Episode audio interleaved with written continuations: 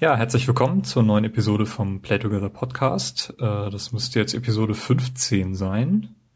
Heute sind wir wieder zu zweit. Äh, am anderen Ende der Leitung sitzt der Carsten. Hallo Carsten. Hallo Timo.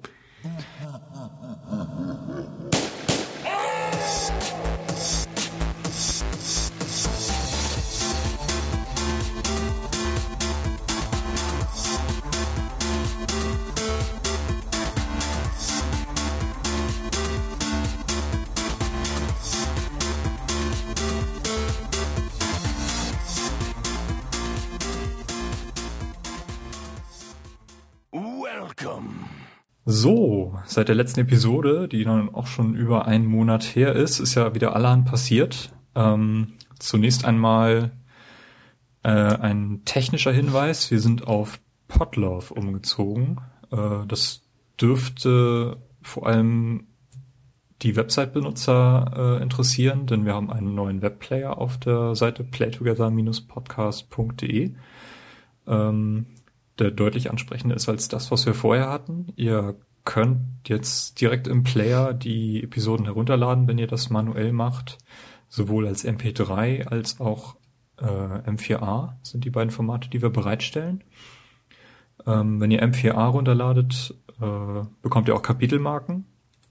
Ähm, das bedeutet für euch auch, dass wir zwei Feeds nun haben statt einem.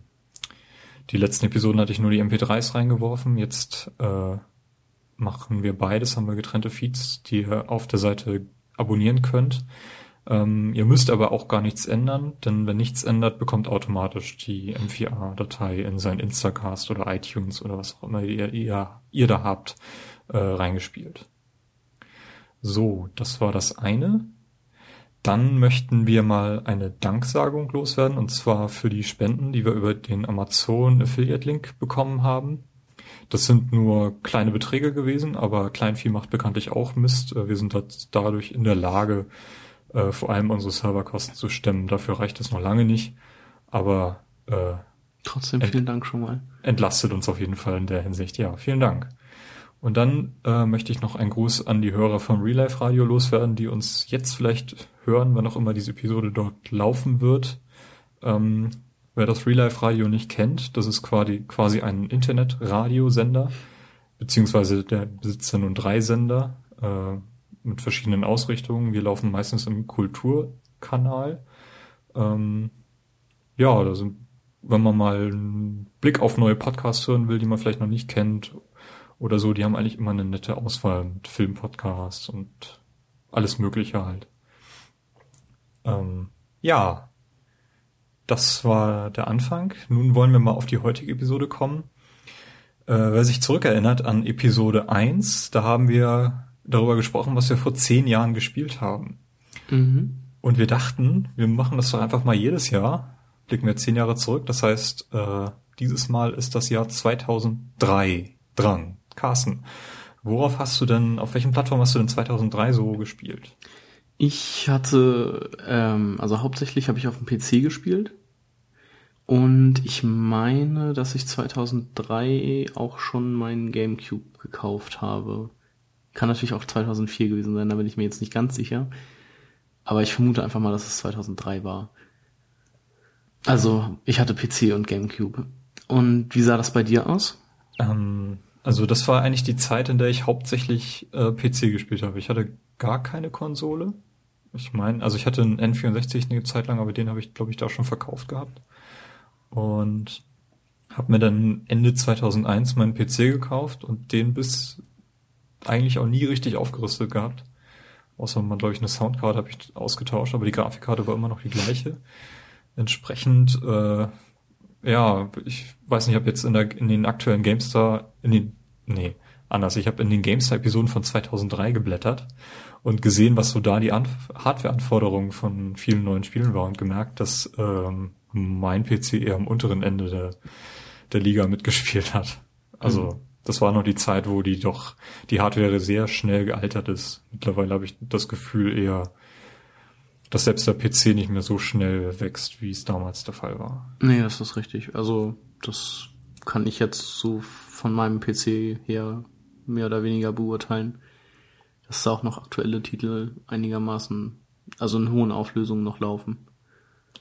Ja, also ich meine, 2003 da hatte ich Hardware von 2001, das ist zwei Jahre alt.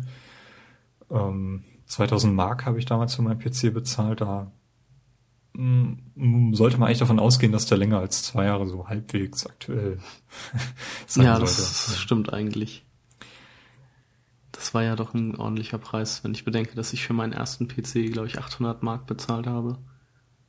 800 Mark? Mhm. Das war allerdings auch kein guter PC. Also der hatte keine Grafikkarte und auch kein AGP-Slot damals. Da musste ich dann Grafikkarten noch über PCI äh, aufrüsten. Mhm. Ähm, mein erster richtiger Spiele-PC, weiß ich gar nicht, wie teuer der war, aber der war auch nicht allzu teuer. Also auf jeden Fall kam ich nicht an die 2000 Mark ran. Naja, man war ja auch Schüler, man musste ja irgendwie das nehmen, was man hatte. Ja, das ist Es gab richtig. da zwar mal ein paar so Leute, die dann, oh Wunder, irgendwie doch die tollste Hardware haben, die irgendwo vom Laster gefallen war, aber naja, es hat gereicht für die LAN-Partys, die wir gemacht haben. Ähm, da sei genau. nochmal auf unsere äh, tolle LAN-Episode verwiesen an dieser Stelle. Ich bin im September auch wieder auf einer LAN-Party. Ernsthaft? Ja. Was zockt man denn aktuell so auf einer LAN-Party? Ähm, oh, es wird viel World of Tanks gespielt was mich so überhaupt nicht begeistern kann. Aber wir spielen auch noch viel Call of Duty Modern Warfare, also das erste, COD 4. Mhm. Ähm, was haben wir denn noch? So Sachen wie Dirt 3 oder Grid, beziehungsweise jetzt auch Grid 2. Ähm, und ab und zu noch mal so ein bisschen Counter-Strike. Gut kommt Counter-Strike in dieser Liste vor. Also wir haben wieder es so gemacht wie in der Episode äh, im letzten Jahr. Wir haben eine Wikipedia-Liste ausgekramt, äh, was so an 2003 an Videospielen erschien. Mhm. Haben uns da so ein bisschen durchgearbeitet und äh, so ein paar Titel herausgesucht, die uns mehr oder weniger gut in Erinnerung geblieben sind. Genau, die wir auch selber gespielt haben. Ja, genau. Und oder die einige, wir für erwähnenswert hielten. Ja, genau. Einige Titel, die wir noch für erwähnenswert hielten. Genau. Okay, wollen wir doch einfach damit anfangen. Ja, dann würde ich sagen, startest du am besten, weil das erste Spiel auf der Liste ist nämlich eins, was du, glaube ich, gespielt hast. Ja, das ist nämlich 1080 Avalanche, mhm. ähm, der Nachfolger von 1080 Snowboarding. Äh, Snowboarding war ein N64-Titel, mhm. den ich sehr viel gespielt habe. Den Nachfolger hatte ich nur sehr kurz ähm, auf dem GameCube. Auch nicht in dem Jahr gespielt, sondern viel später, aber ich dachte, müsste eigentlich Potenzial haben, habe ich dann, glaube ich, mal gebraucht, bei GameStop mitgenommen. Aber mhm. auch relativ schnell wieder zurückgebracht, weil mich dieser Titel jetzt nicht so begeistert hat. Ähm, also ich meine, das, das N64-Spiel war irgendwie revolutionär, weil es das erste richtig gute Snowboarding-Spiel war. Ja, das habe ich auch mit einem Kumpel andauernd gespielt. Das war echt witzig. Ja, und dieser Nachfolger, also genauso wie der Wave Race Nachfolger, äh, das war glaube ich sogar das gleiche Team, was das gemacht hat ähm, zog bei mir nicht mehr. Ich weiß auch nicht mehr genau warum. Wahrscheinlich, weil sie zu sehr auf, ähm, auf diese Tricks-Geschichten ähm, fokussiert worden sind. Mhm. Während ich eher so, so schlichte, schnelle Abfahrten gemocht habe. Ja. Ähm, ja. Wie so viele Spiele, die irgendwie dann zu groß wurden oder zu, zu bombast, zum bombastisch werden wollten. Ähm, 1080 Avalanche hat bei mir nicht gezogen. Leider. Ja. Ja, den nächsten Titel hast du, glaube ich, auch, bist du, glaube ich, auch nicht so Fan von. Also 1503. Nee. Habe ich auch gar nicht gespielt. Mhm. Ähm, ich weiß gar nicht, ob ich das damals richtig besessen habe. Ähm, auf jeden Fall, Anno 1503 ist äh, der direkte Nachfolger von Anno 1602 gewesen und ähm, auch heute immer noch ein sehr, sehr schönes Aufbauspiel. Mhm. Äh, jetzt, da ich sehr viel immer noch Anno Online spiele, ähm, brauche ich das, ähm, weiß ich nicht. Also die aktuellen Anno-Spiele kann ich ja sowieso nicht spielen. Auf dem Mac läuft kein einziges Anno-Spiel nativ. ähm, aber ich vermisse es jetzt auch nicht. Ich weiß, Anno muss sich auch gar nicht weiterentwickeln. Also das, was da an Entwicklungsschritten gemacht worden, war mehr technischer Natur hauptsächlich und immer nur so ein bisschen Feintuning in der, im, im Rohstoff abbauen und Handel und so. Ja, immer nur die Epochen verändert. Ja, und so, ähm, das wäre das Größte. Was bis heute für mich nicht funktioniert, sind eben diese Kampfgeschichten. Äh, mhm. Für mich ist Anno ein reines Wirtschaftsspiel und ist eigentlich egal, welche Version man hat. Die sind alle toll. ja. Okay, mach du mal weiter. Ja, das nächste Spiel in der Liste, äh, Liste das habe ich tatsächlich mal gespielt und also obwohl doch habe ich mal. Das ist nämlich Aquanox 2. Mhm. Ähm, Das ist sogar ein deutsches Spiel, oder? Ist das ein deutsches Spiel? Ich meine, das war ein deutscher Entwickler, Entwicklung. Das kann gut sein.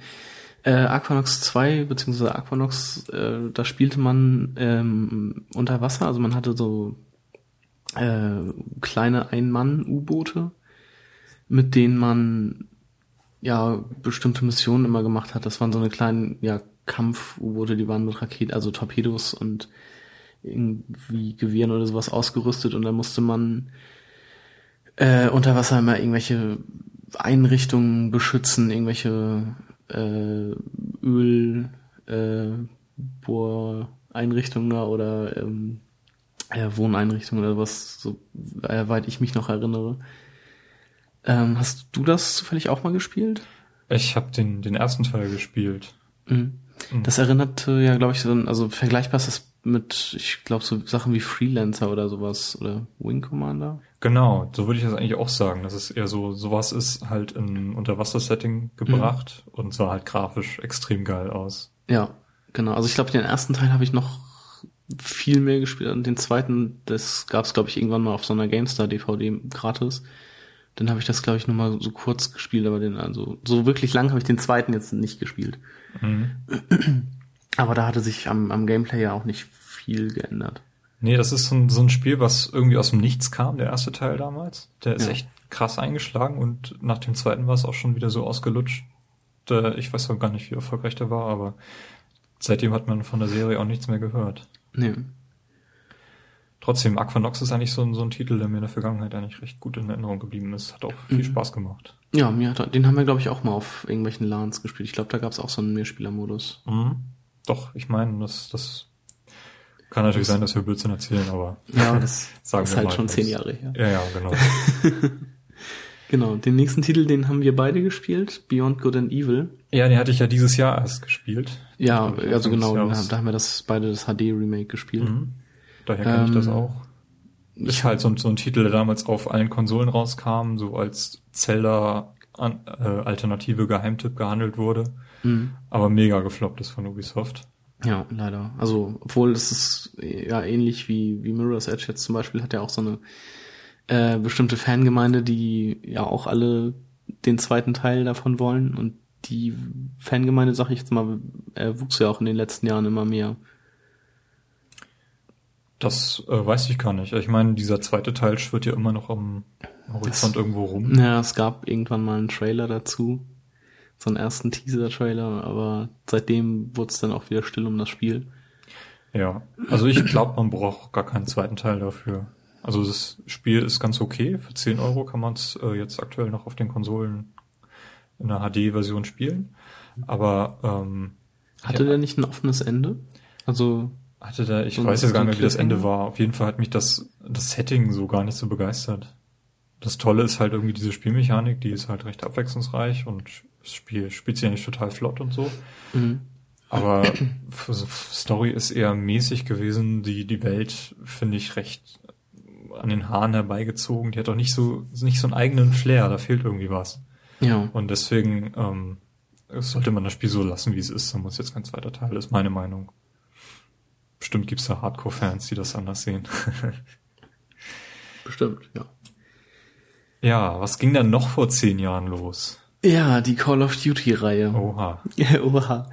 Ähm, war ich damals auch mit Begeisterung dabei. Ich glaube, Call of Duty kam ein bisschen später als Medal of Honor raus.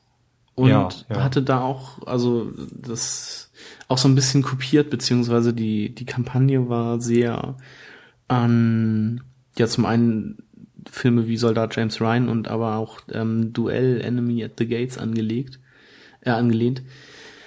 Ähm, die Kampagne war in drei Teile unterteilt. Irgendwie, ich glaube, dass es drei waren. Einmal spielte man die Briten, die Amerikaner und die Russen. Ähm, von der Kampagne her war es eigentlich auch ganz, ganz cool. Ähm, ja, und damals auf diesen Privatlans haben wir den Multiplayer-Modus auch bis zur Vergasung gespielt. Also der hat da wirklich sehr viel Spaß gemacht. Das ja, ich so, kenne den Titel eigentlich auch nur aus dem Multiplayer-Modus, ja. Mhm. Ähm, ja, also das, das haben wir echt unfassbar lange gespielt immer. Da kannten wir die Karten und alle Ecken, wo man sich verstecken konnte, also dann auch auswendig. und alle Tricks. Ja, also das ähm, Problem war irgendwie, dass Counter-Strike halt immer noch das Spiel war, was jeder gespielt hat. Ja, das ähm, ist richtig. Und ich, ich fand auch, dass vom, vom Setting her war das Spiel damals schon unnötig, weil es eben mal Medal of Honor irgendwie die ganzen Weltkriegsgeschichten besser im, im Singleplayer irgendwie abgefrühstückt hat. Ja, das war, war mein richtig. Gedanke. Also ich hatte damals schon gedacht, was soll dieser Titel, der ist, das ist doch nur eine Kopie. Mhm. Und äh, für mich war, da waren damals schon die Weltkriegsshooter ausgelutscht, auf jeden Fall. Ja, da kamen, glaube ich, auch noch so ein paar andere, aber der Name ist mir jetzt auch entfallen. Ja, also ich habe wirklich dann nur auf LANs gespielt. Ich weiß, kann mich aber auch an keine einzige Map erinnern, die da gespielt ich wurde. Ja. Schade. Ich habe die eigentlich alle noch so gut im Kopf. Ich habe das hier auch noch, ich habe mir das letztens auch noch wieder in der Spiele, äh, Spielepyramide mitgenommen. Für fünf Euro oder so. Ernsthaft? Ja. Okay. Einfach ums nochmal zu spielen. Hm. Das war ja, ich weiß nicht, das war ja auch so, so ein Titel, der einfach durch diese Skriptsequenzen mega, äh, also den Singleplayer total verhunzt hat. also, ich glaube, es gibt ja keinen Titel, der krasser ist als, als Call of Duty kann ich mich leider auch gar nicht mehr dran erinnern, was da ja, ist halt, los war. ist halt so, dass du irgendwie von Punkt zu Punkt kämpfst und dann mhm. kommen unendlich viele Gegnerscharen und erst wenn du am anderen Ende äh, über so ein unsichtbares Skript äh, Grenze gehst, äh, wird diese Gegnerflut abgestellt und die nächste kommt. Und so, so ging das ja bei Call of Duty bis vor gar nicht so langer Zeit. Also ich meine, dass sie mit Black Ops endlich erst da was geändert haben. Okay. Na, dieser gut, Spielmechanik, die mich an Call of Duty aufregt. nee, da bin ich sowieso nicht mehr so in der Materie drin. COD 4 ist halt das letzte, was ich gespielt habe und da auch nur den Multiplayer-Modus. Mhm, okay. Ja, den nächsten Titel habe ich nicht gespielt. Command Conquer Generals. Oder Generäle, ähm, wie auf Deutsch heißt. Ja, auf Deutsch Generäle mit äh, Cyborgs anstatt. Nee, ich glaube, da gab es auch Menschen, aber da haben sie ja einige Sachen auch entschärft. Mhm.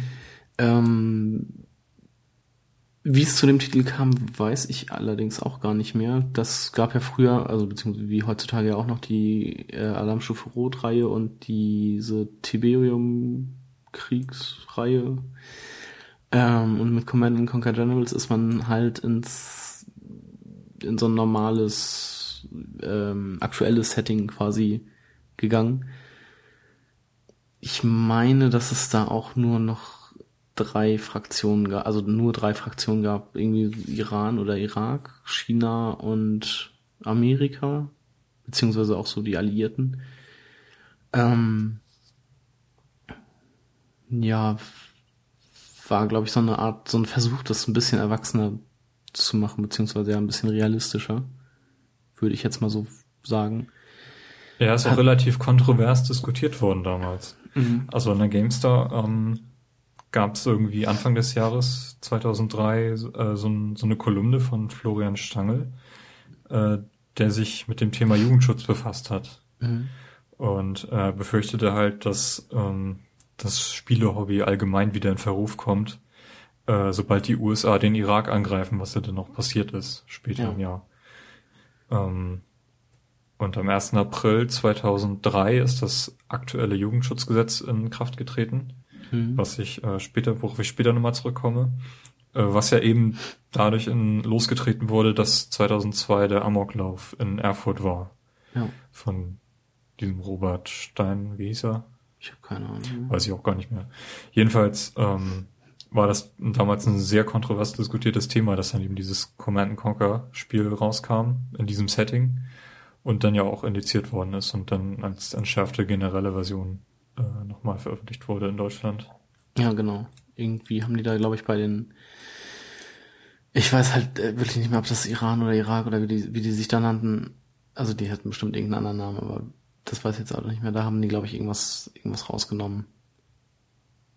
Irgendeine Einheit oder irgendeine Waffe haben sie dafür entschärft. Ja, ist ja auch egal. Mhm. Spielt das, spielt, was ist das aktuelle Command Conquer? Ah, ich glaube, irgend, also aus der, aus der Tiberium-Reihe der vierte Teil oder so. Bin ich auch leider. Also für mich war Alarmstufe Rot 2 der beste Teil der Serie, so komplett. Diese Tiberium-Spiele mochte ich irgendwie nie. Und ja, Alarmstufe Rot 1 fand ich ganz witzig und Alarmstufe Rot 2 hat für mich die Serie dann einfach perfekt gemacht. Und seitdem habe ich, ich glaube, den, den dritten Tiberium-Teil habe ich nochmal gespielt. Also Alarmstufe Rot 3 war mir viel zu bunt und zu albern. Das habe ich dann auch gar nicht mehr gespielt. Und seitdem, ich weiß nicht, das liegt ja auch mehr oder weniger brach jetzt. Ich glaube, da kommt, ich weiß gar nicht, ob die Reihe überhaupt noch lebt. Ich weiß es auch nicht. Für mich sind die allerersten beiden Teile so das, was, was für mich die Reihe geprägt hat. Mhm. Und danach habe ich es eigentlich gar nicht mehr so richtig verfolgt. Na gut. Ähm, Enter the Matrix. Ja, hast du davon schon mal ich gehört? Hab's, ich habe es gehört, ich habe es nie gespielt. Nie gespielt. Aber ich so, hab, ähm, ja, erzähl ja, mal. nee, sag ruhig. Also es ging halt, es wird so bei mir im Kopf rum, dass das äh, Spiel die Filme ergänzt hat. Ja, genau. Also gar nicht äh, irgendwie Parallelen aufgemacht hat, irgendwie so die die die Filme als als Videospiel umgesetzt hat, sondern eben die Story irgendwie erweitert hat. Aber ich weiß nicht in welcher Form. Ich habe äh, gerade vorhin ähm, Matrix Reloaded gesehen, den zweiten Teil. Okay. Und äh, parallel zu dem Film spielt auch ähm, Enter the Matrix. Man spielt halt ähm, entweder Niobe oder Ghost. Das ist äh, zum einen eine Kapitänin von einem anderen, äh, von diesen, von diesen Schiffen, die sie da haben, diese komischen Hover Hovercraft-Schiffe.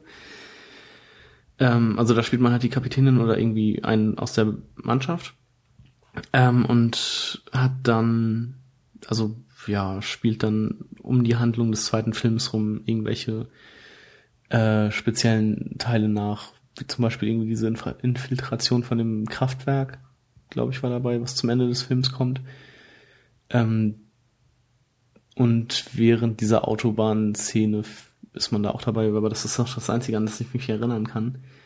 Ähm, ich meine jetzt aber noch gelesen zu haben, dass da auch äh, extra Filmszenen für gedreht wurden. Also die Zwischensequenzen waren alles so entweder Ausschnitte aus dem Film oder halt extra für das Spiel gedrehte Szenen mit den originalen Schauspielern. Ähm, taugt das Spiel? Also ich habe das irgendwie nicht so erfolgreich in Erinnerung, äh, wie so viele Spiele, die in die Richtung gehen. Ähm, es war okay. Also es war nicht mehr als okay, sage ich mal. Also es war kein gutes Spiel. Es war, man hat es halt mal spielen können, wenn man irgendwie mit diesem, in diesem Matrix-Universum noch ein bisschen mehr erfahren wollte, aber sonst, ich glaube, von der Steuerung war das auch relativ, relativ großer Mist. So wie ich es in Erinnerung habe. Ja, also für mich, ich war von, von dem zweiten und dem dritten Film schon ziemlich ja, fertig, das da, dass ich da nicht noch weitergehen muss. Obwohl, ähm, Animatrix hatte ich auf DVD dann noch eine ganze Weile. Ja. Na gut. Das nächste Spiel hast du wahrscheinlich dann wieder oh, gespielt. Oh ja, das habe ich sehr viel gespielt. Und zwar F-Zero GX auf dem Gamecube. Ähm, F-Zero X war ja die, die N64-Version, die ich mhm. damals schon sehr viel gespielt habe. Ja. Äh, das war jetzt nun, ist auch das letzte Spiel gewesen. So, das letzte 3D-Spiel zumindest. Auf dem Wii kam ja nie eine Version. Mhm. Und es kam parallel mit einer Automatenversion, das war die AX-Version. Und es war natürlich ähm, ziemlich krass, äh, welcher Umgebung das, das Spiel stattfand. Ähm, die, die N64-Version war ja wirklich grafisch ziemlicher Murks. Ja, Außer dass es halt superflüssig halt lief, war da nichts zu sehen. Und ja, es war halt N64, da konnte man ja noch nicht so viel machen. Ja, aber hier war echt, äh, das wurde mega abgefeiert. Und das äh, Witzige war ja auch, dass es da so einen Story-Modus gab, der aus zehn Missionen bestand, mhm. ähm, die auch mit coolen Videosequenzen hinterlegt waren, aber brutal schwer waren. Ich glaube, da habe ich nur bis zu acht Missionen geschafft und danach war vorbei. Also das habe ich nie zu Ende gespielt, das Spiel. Ich hätte es generell gerne mal gespielt. Hast du das zufällig noch? Ich habe es nicht mehr. Nee, das habe ich leider irgendwann abgegeben. Schade. Mhm. Nee, aber es, äh, wer F-Zero spielen will, und, äh, das ist immer noch eine Version, die taugt wenn älteren Wii hat, auf den neuen, die neuen Wii-Konsolen können da keine äh, Gamecube-Spiele mehr abspielen. Der kann sich das da irgendwo noch sicherlich gebraucht günstig zulegen. Ähm, vor gar nicht so langer Zeit ging ja durch, durch äh, die Medien, Joystick und so, äh, dass jemand die, die Disk analysiert hat und herausgefunden hat, dass die Automatenversion als Code enthalten ist und man sie äh, mit so einer Art Game Shark freischalten kann und dann auf dem Gamecube spielen kann. Das Was ist denn krass. An der Automatenversion anders als an der... Also ich meine, es gab andere Strecken. Okay. Und irgendwie so einen anderen Rennmodus halt. Und du konntest, äh, wenn du dich, wenn du wusstest, wo so ein Automat steht, konntest du mit deiner Speicherkarte dorthin gehen und wenn du die eingelegt hast, äh, wurden, soweit ich das, wenn ich es richtig in habe, äh, bestimmte Fahrzeuge für die Konsolenversion dann freigeschaltet. Mhm. Wenn du sie dann wieder in den Cube eingelegt hast. So, das ging dann auch. Ja. Ich weiß nicht, ob jetzt, ob das jetzt mit dieser, mit diesem Hack da geht, aber ich finde es ziemlich faszinierend, was man so an Datenleichen auf manchen Disks finden kann. Ja, das ist richtig. Ziemlich krass. Ja, das nächste Spiel äh, kenne ich nur von der Xbox 360. Ich wusste gar nicht, dass das so alt ist. Ähm, Geometry Wars. Mhm. Das erste war doch auch bei PGR 3? Nee, doch, PGR 3, glaube ich, dabei. Genau. Kann das sein? Ja.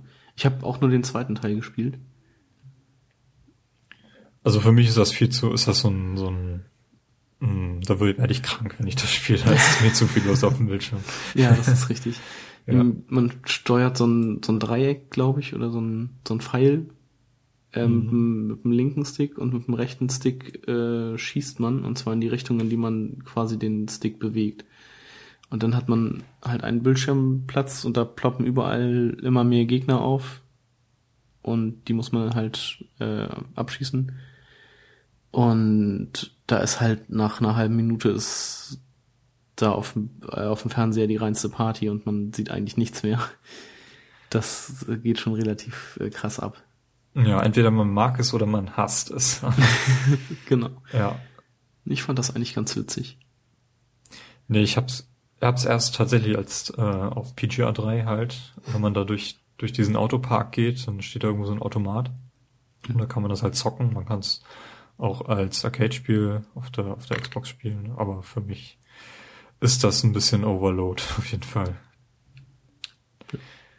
Ja, das andere Spiel, was auch in die Richtung geht, ist nämlich Hexic. Ist auch äh, auf allen Xbox 360 Konsolen mit Festplatte vorinstalliert. Ich weiß mhm. nicht, ob es immer noch der Fall ist, aber Früher war es der Fall. Früher war es auf jeden Fall der Fall.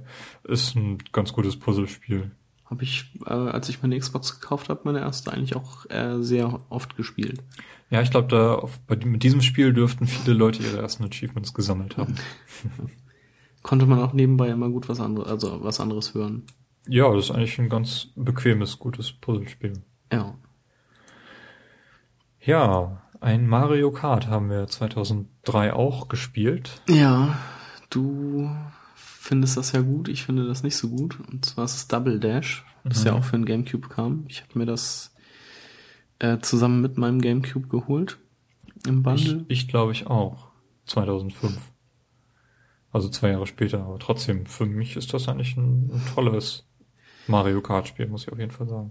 Also mein größter Kritikpunkt äh, an diesem Spiel ist einfach, dass es keine Cards gibt dass mhm. man damit, äh, wenn man diesen Baby Mario und Baby Luigi gespielt hat, fuhr man in einem äh, Kinderwagen mit Rüschendecken durch die Gegend oder auf so einer Lok und äh, da hätte ich kotzen können, als ich das gesehen habe. Also das hat mich, das hat mir wirklich das komplette Spiel kaputt gemacht. Diese, diese Fantasieautos, die man da gefahren hat. Also das fand ich furchtbar. Also ich fand, das hat mich gar nicht so gestört. Denn was diesen Titel halt besonders macht, was seitdem auch nicht mehr äh, umgesetzt wurde, ist eben diese Mechanik, dass du zwei Fahrer hast. Einer steht mhm. hinten und wirft diese Items und der andere sitzt vorne und fährt.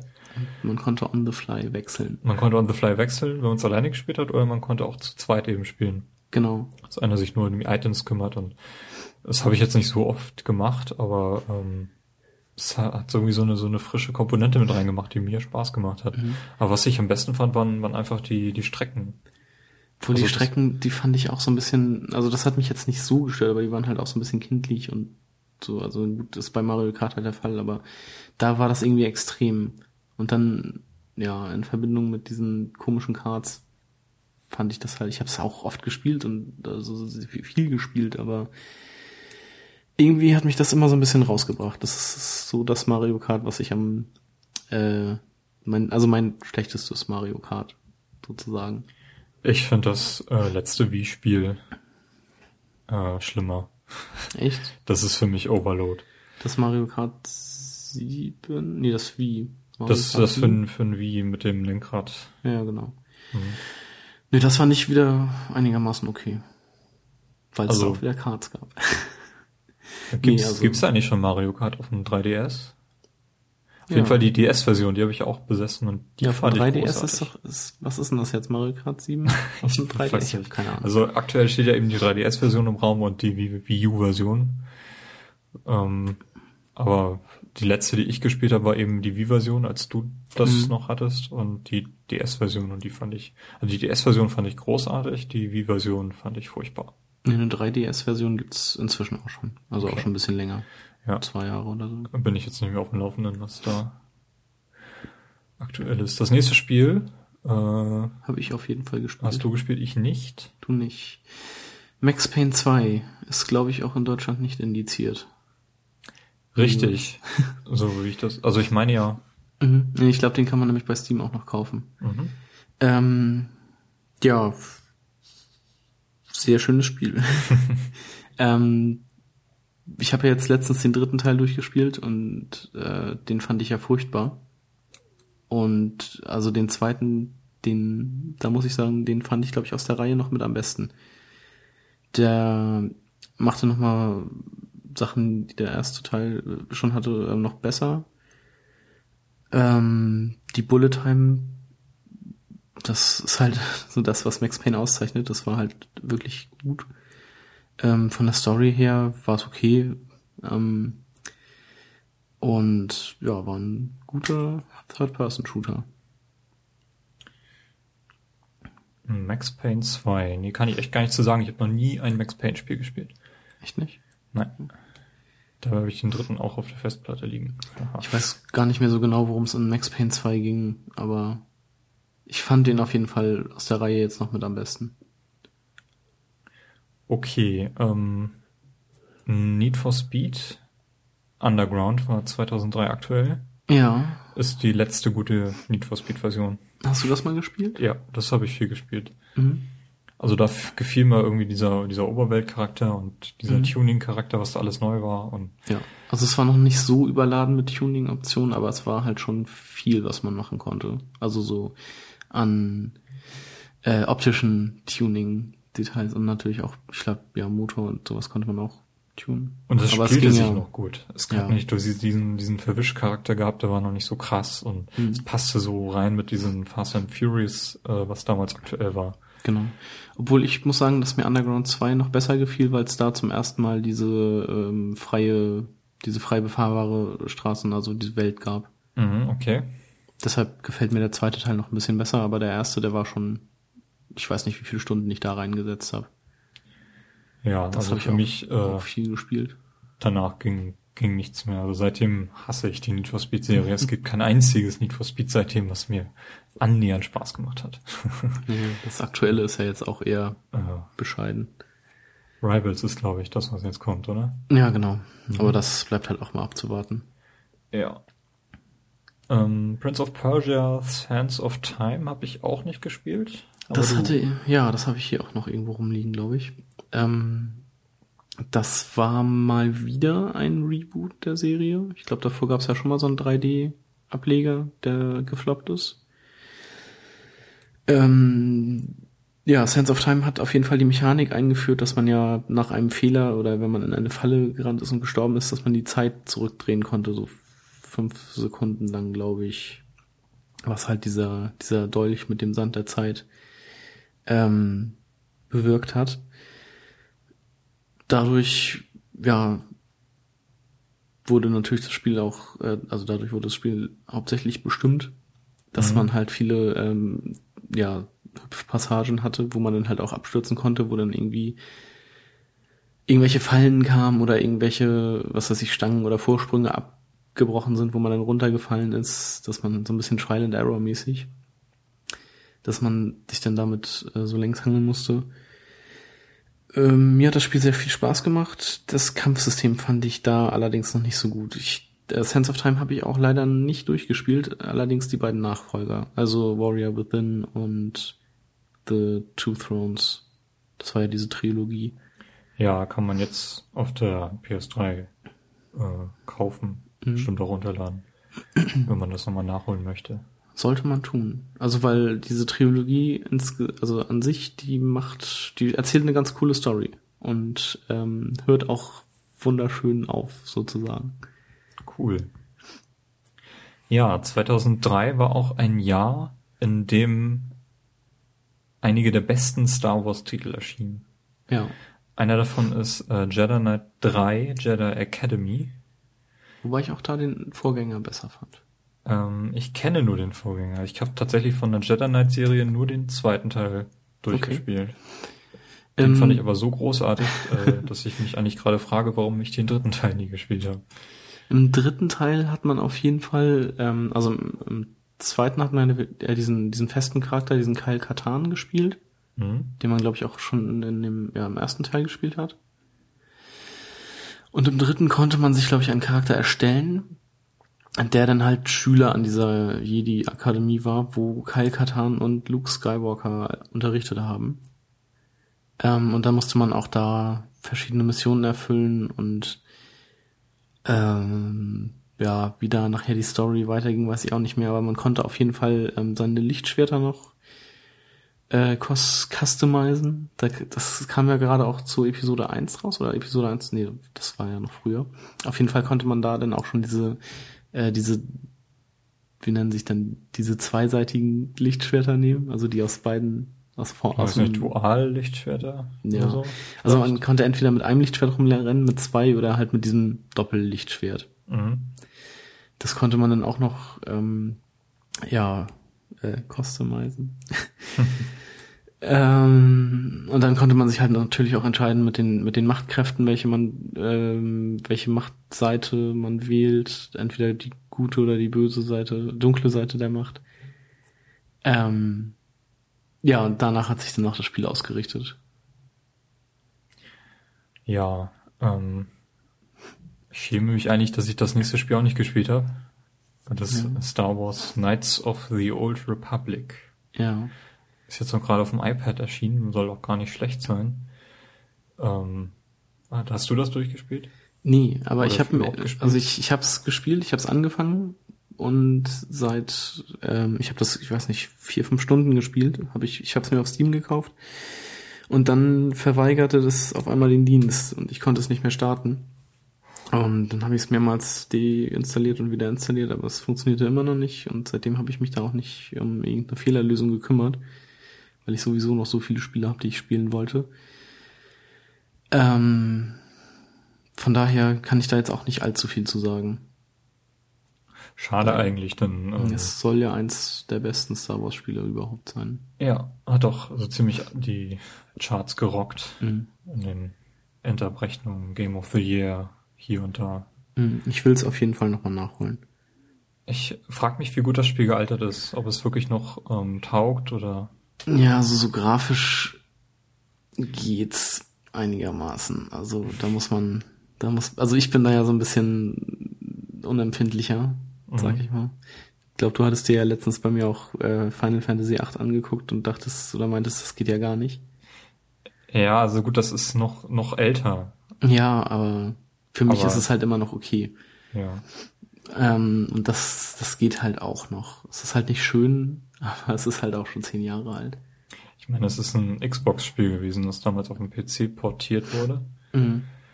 Ähm, vielleicht gibt's ja mal irgendwann eine, eine Anniversary Edition. ich meine, dieses Jahr kommt ja die, die Fable Anniversary Edition raus. Ja. Ist Fable hier überhaupt in der Liste drin? Ich Das hatten wir, glaube ich, auch in der letzten schon, kann das sein? kann sein, ja. Auf jeden Fall kommt dieses Jahr die Anniversary Edition raus und wenn man in dem Stil vielleicht mal nochmal so ein, so ein Star Wars Hm. Knights of the Old Republic rausbringt, äh, könnte ich mich vielleicht mit arrangieren. Äh, vielleicht auch nicht, weil ja The Old Republic ähm, eher so das aktuelle Ding ist. Ja, aber das ist ja ein, ein Online-Spiel. Ja, aber es Ja, gut. frisst wohl die meisten Ressourcen, ja, die das uns da vielleicht reinfließen könnten, weiß ich nicht. Das ist richtig. Ja. Das nächste Spiel? Habe ich gespielt. Gespielt? Simpsons Hit and Run. War so ein, ich weiß auch nicht mehr genau, was man da gemacht hat, aber es war so eine Art GTA im Simpsons-Universum, also in Springfield. Ähm, war auch ganz witzig, aber ich kann mich halt auch so an die Mission nicht mehr erinnern, was genau man da gemacht hat. Man musste mal irgendwelche Gegenstände sammeln und ähm, ich weiß auch gar nicht mehr, als mit welchen Charakteren man da durch die Gegend laufen konnte. Also auf jeden Fall mit vier Simpsons, also mit Maggie nicht und irgendwem anders, glaube ich, noch. Das ist halt noch so das, was ich in Erinnerung habe. Aber es war halt auch ganz witzig, weil es halt auch also ein bisschen den Charme der Serie eingefangen hatte. Also es war nicht so ein, so ein Grütze-Spiel. Ähm, und es war halt ganz cool, mal mit, mit dem Auto oder so durch, äh, durch Springfield zu fahren. Okay. Zu sehen, was die daraus oder wie die das halt aufgebaut haben.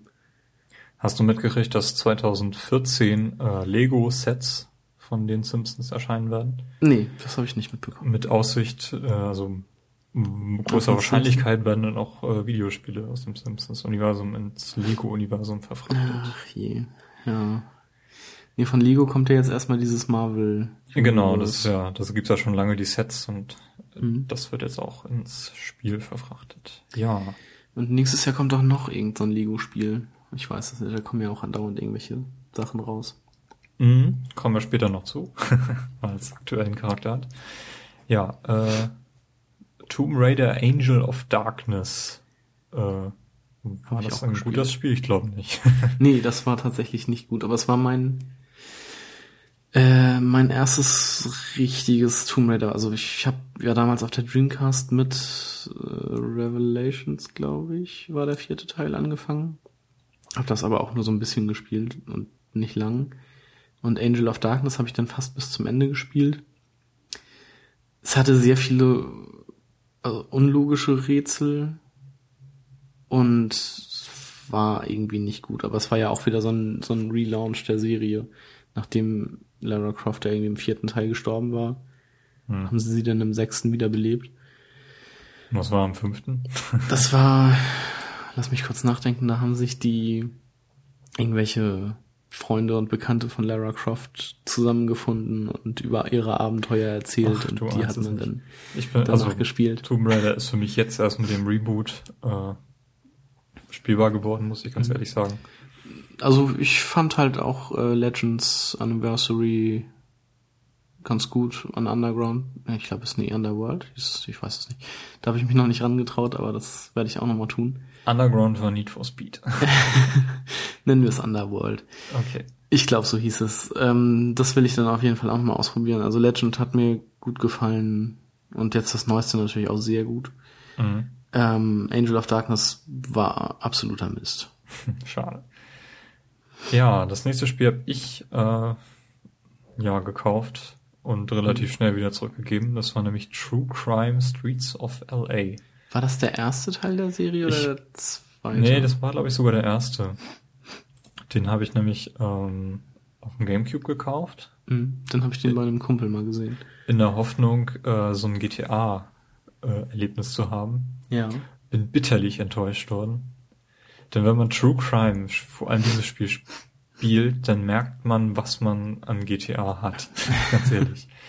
Äh, Die, die ganze Welt in GTA ist halt darauf ausgerichtet, dass man sich flüssig daran bewegen kann, Mhm. dass einem nie langweilig wird, wenn man irgendwie längere Strecken fahren muss und alles passt irgendwie so die ein bisschen zum letzten Poller, dass sie halt so im richtigen Abstand gesetzt sind, dass man da halt durchfahren kann und dass man in jeden Garten gehen kann und der nicht unbedingt genauso aussieht wie der Garten nebenan von dem Haus. Und das, das macht, das merkt man erst, wenn man so ein Spiel spielt wie True Crime, wo das einfach alles überhaupt nicht passt. Wo die, die Oberwelt so langweilig ist und die Mission so grütze, dass das ganze Spiel einfach Schrott ist. Und ich habe mich sehr geärgert über dieses Spiel damals und habe es dann auch gleich wieder zurückgegeben. Also das war, nee, True Crime ist damals, habe ich damals eine Chance gegeben und das war's.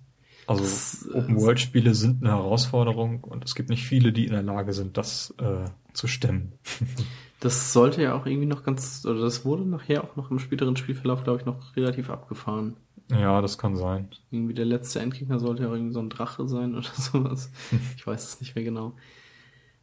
Ja, kein gutes Spiel also. Kein gutes Spiel, nee. Okay. Das nächste Spiel war meines, meiner Erinnerung nach auch gar nicht so gut. Ähm, und zwar haben wir dann Unreal 2, The Awakening. Hast du da zufällig mal den ersten Teil gespielt? Oder In den nur- ersten habe ich reingespielt. Mhm. Von Unreal habe ich sonst eigentlich nur die Tournament-Serie gespielt und auch nur das erste. Also Unreal Tournament 2003 und 2004 habe ich auch nie angefasst. Mm, Okay. Die habe ich wiederum auch mal gespielt. Die fand ich nämlich auch ganz gut. Unreal 2 ja, hatte damals das äh, hübscheste und realistischste Feuer, das es gab zu der Zeit. Ähm, Okay, ja. ja, das ist das, was ich, Das was mir noch zu dem, Spiel aus. das ist noch das, was mir zu dem Spiel einfällt. Mhm. Ähm, und so eine nervige Verteidige das Raumschiff-Mission, die mir auch noch, wo man Geschütztürme aufstellen musste und Laserbarrieren. Unfassbar nervig. Das ist mir auch noch in Erinnerung geblieben. Aber an sich war es, glaube ich, auch gar nicht so ein schlechtes Spiel. Nee, in der GameStar ist das eigentlich ganz gut weggekommen sogar. Mhm. Ich glaube 89 Prozent haben die damals gegeben. Ja, nee, aber ich habe es auch nie durchgespielt. Aber also ich habe wie gesagt nie gespielt. Also es lief auch nicht mehr so richtig auf meinem Rechner. Nee, auf meinem auch nicht. Ja.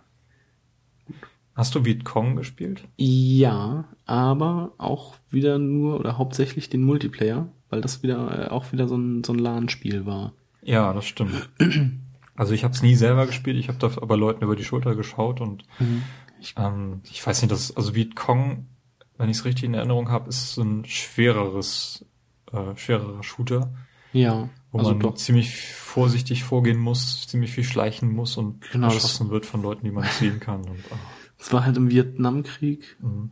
ähm, und man musste da halt immer durch Urwald laufen und da waren dann halt irgendwelche Stolperdrähte aufgestellt und Tretminen und sowas versteckt und man musste da wirklich sehr vorsichtig agieren und äh, die Gegner waren auch immer sehr gut getarnt. Ähm, da hast du natürlich absolut recht. Ähm, ja, Singleplayer habe ich glaube ich gar nicht so weit gespielt, aber Multiplayer wurde halt wirklich, wirklich oft gespielt. Da gab's dann halt auch so eine, ich glaube, das hatte ich in der LAN-Folge auch schon mal erzählt, so eine Karte, wo man irgendwie gegen Bots gekämpft hat. Und die haben, also musste man halt so eine Karte von Bots räumen und das haben wir auch unfassbar oft gemacht. Immer auf dem schwierig, äh, schwersten Schwierigkeitsgrad äh, und dann feuerfrei. Ich weiß nicht, also Vietcong ging, ging mir damals schon zu weit. Also das war schon kein Spiel mehr, das war Arbeit. Mhm. Ähm, nee. Also so muss kein Shooter sein. Shooter muss Spaß machen, so wie Halo. oder oder. Counter-Strike halt im Multiplayer, wo ich mich da irgendwie so durchschleichen muss und dann gehe ich dann doch drei Schritte zu schnell, wird erschossen muss von irgendwem, der im Baum sitzt, den ich nie gesehen habe. äh, nee. Nee, wie schon gesagt, wir haben Aber ich halt- kenne viele Leute, denen das viel Spaß gemacht hat. Ja. wir haben halt Multiplayer gespielt und das ist ja nochmal eine andere Erfahrung gewesen. ja. Äh, das nächste Spiel war aber Pflicht für jeden, obwohl wir es eigentlich nie in dem Sinne gespielt haben, wie es eigentlich kam. Das war nämlich das Add-on zu Warcraft 3. The Frozen Throne. Richtig. haben wir, also Warcraft 3 habe ich, äh, naja, habe ich es eigentlich, ich glaube, ich habe nie richtig gespielt, wie das Spiel gespielt werden wollte, sondern nur den Multiplayer. Mhm. Nee, ich habe und die da auch Kampagne irgendwelche durch. Mods. Die Kampagne habe ich durchgespielt bei beiden. Die war Okay. auch ziemlich cool. Ähm, das Add-on hat dann, glaube ich, auch diesen Adventure-Modus einge... Also Adventure-Modus, wie war das so eingeführt? Diesen Ja, also diesen Diablo-Modus. ja, genau. Den, Den fand, fand ich ich gut, auch. den habe ich tatsächlich auch gespielt. Den fand ich auch cool. Der sollte dann ja so in Episoden fortgesetzt werden, die ich dann allerdings nicht mehr gespielt habe. Ich weiß auch gar nicht, wie die an den Mann kommen sollten, wie man die runterladen sollte. Musste man Das- die kaufen? Irgendwie musste man die kaufen. Die konnte, ich glaube, die konnte man sogar auch im Spiel dann freischalten. Also musste irgendwie so gehen. Aber da bin ich mir jetzt auch nicht mehr sicher, wie das war. Ähm, kam mit Warcraft 3 schon die ganzen Add-ons oder fing das dann auch erst mit Frozen?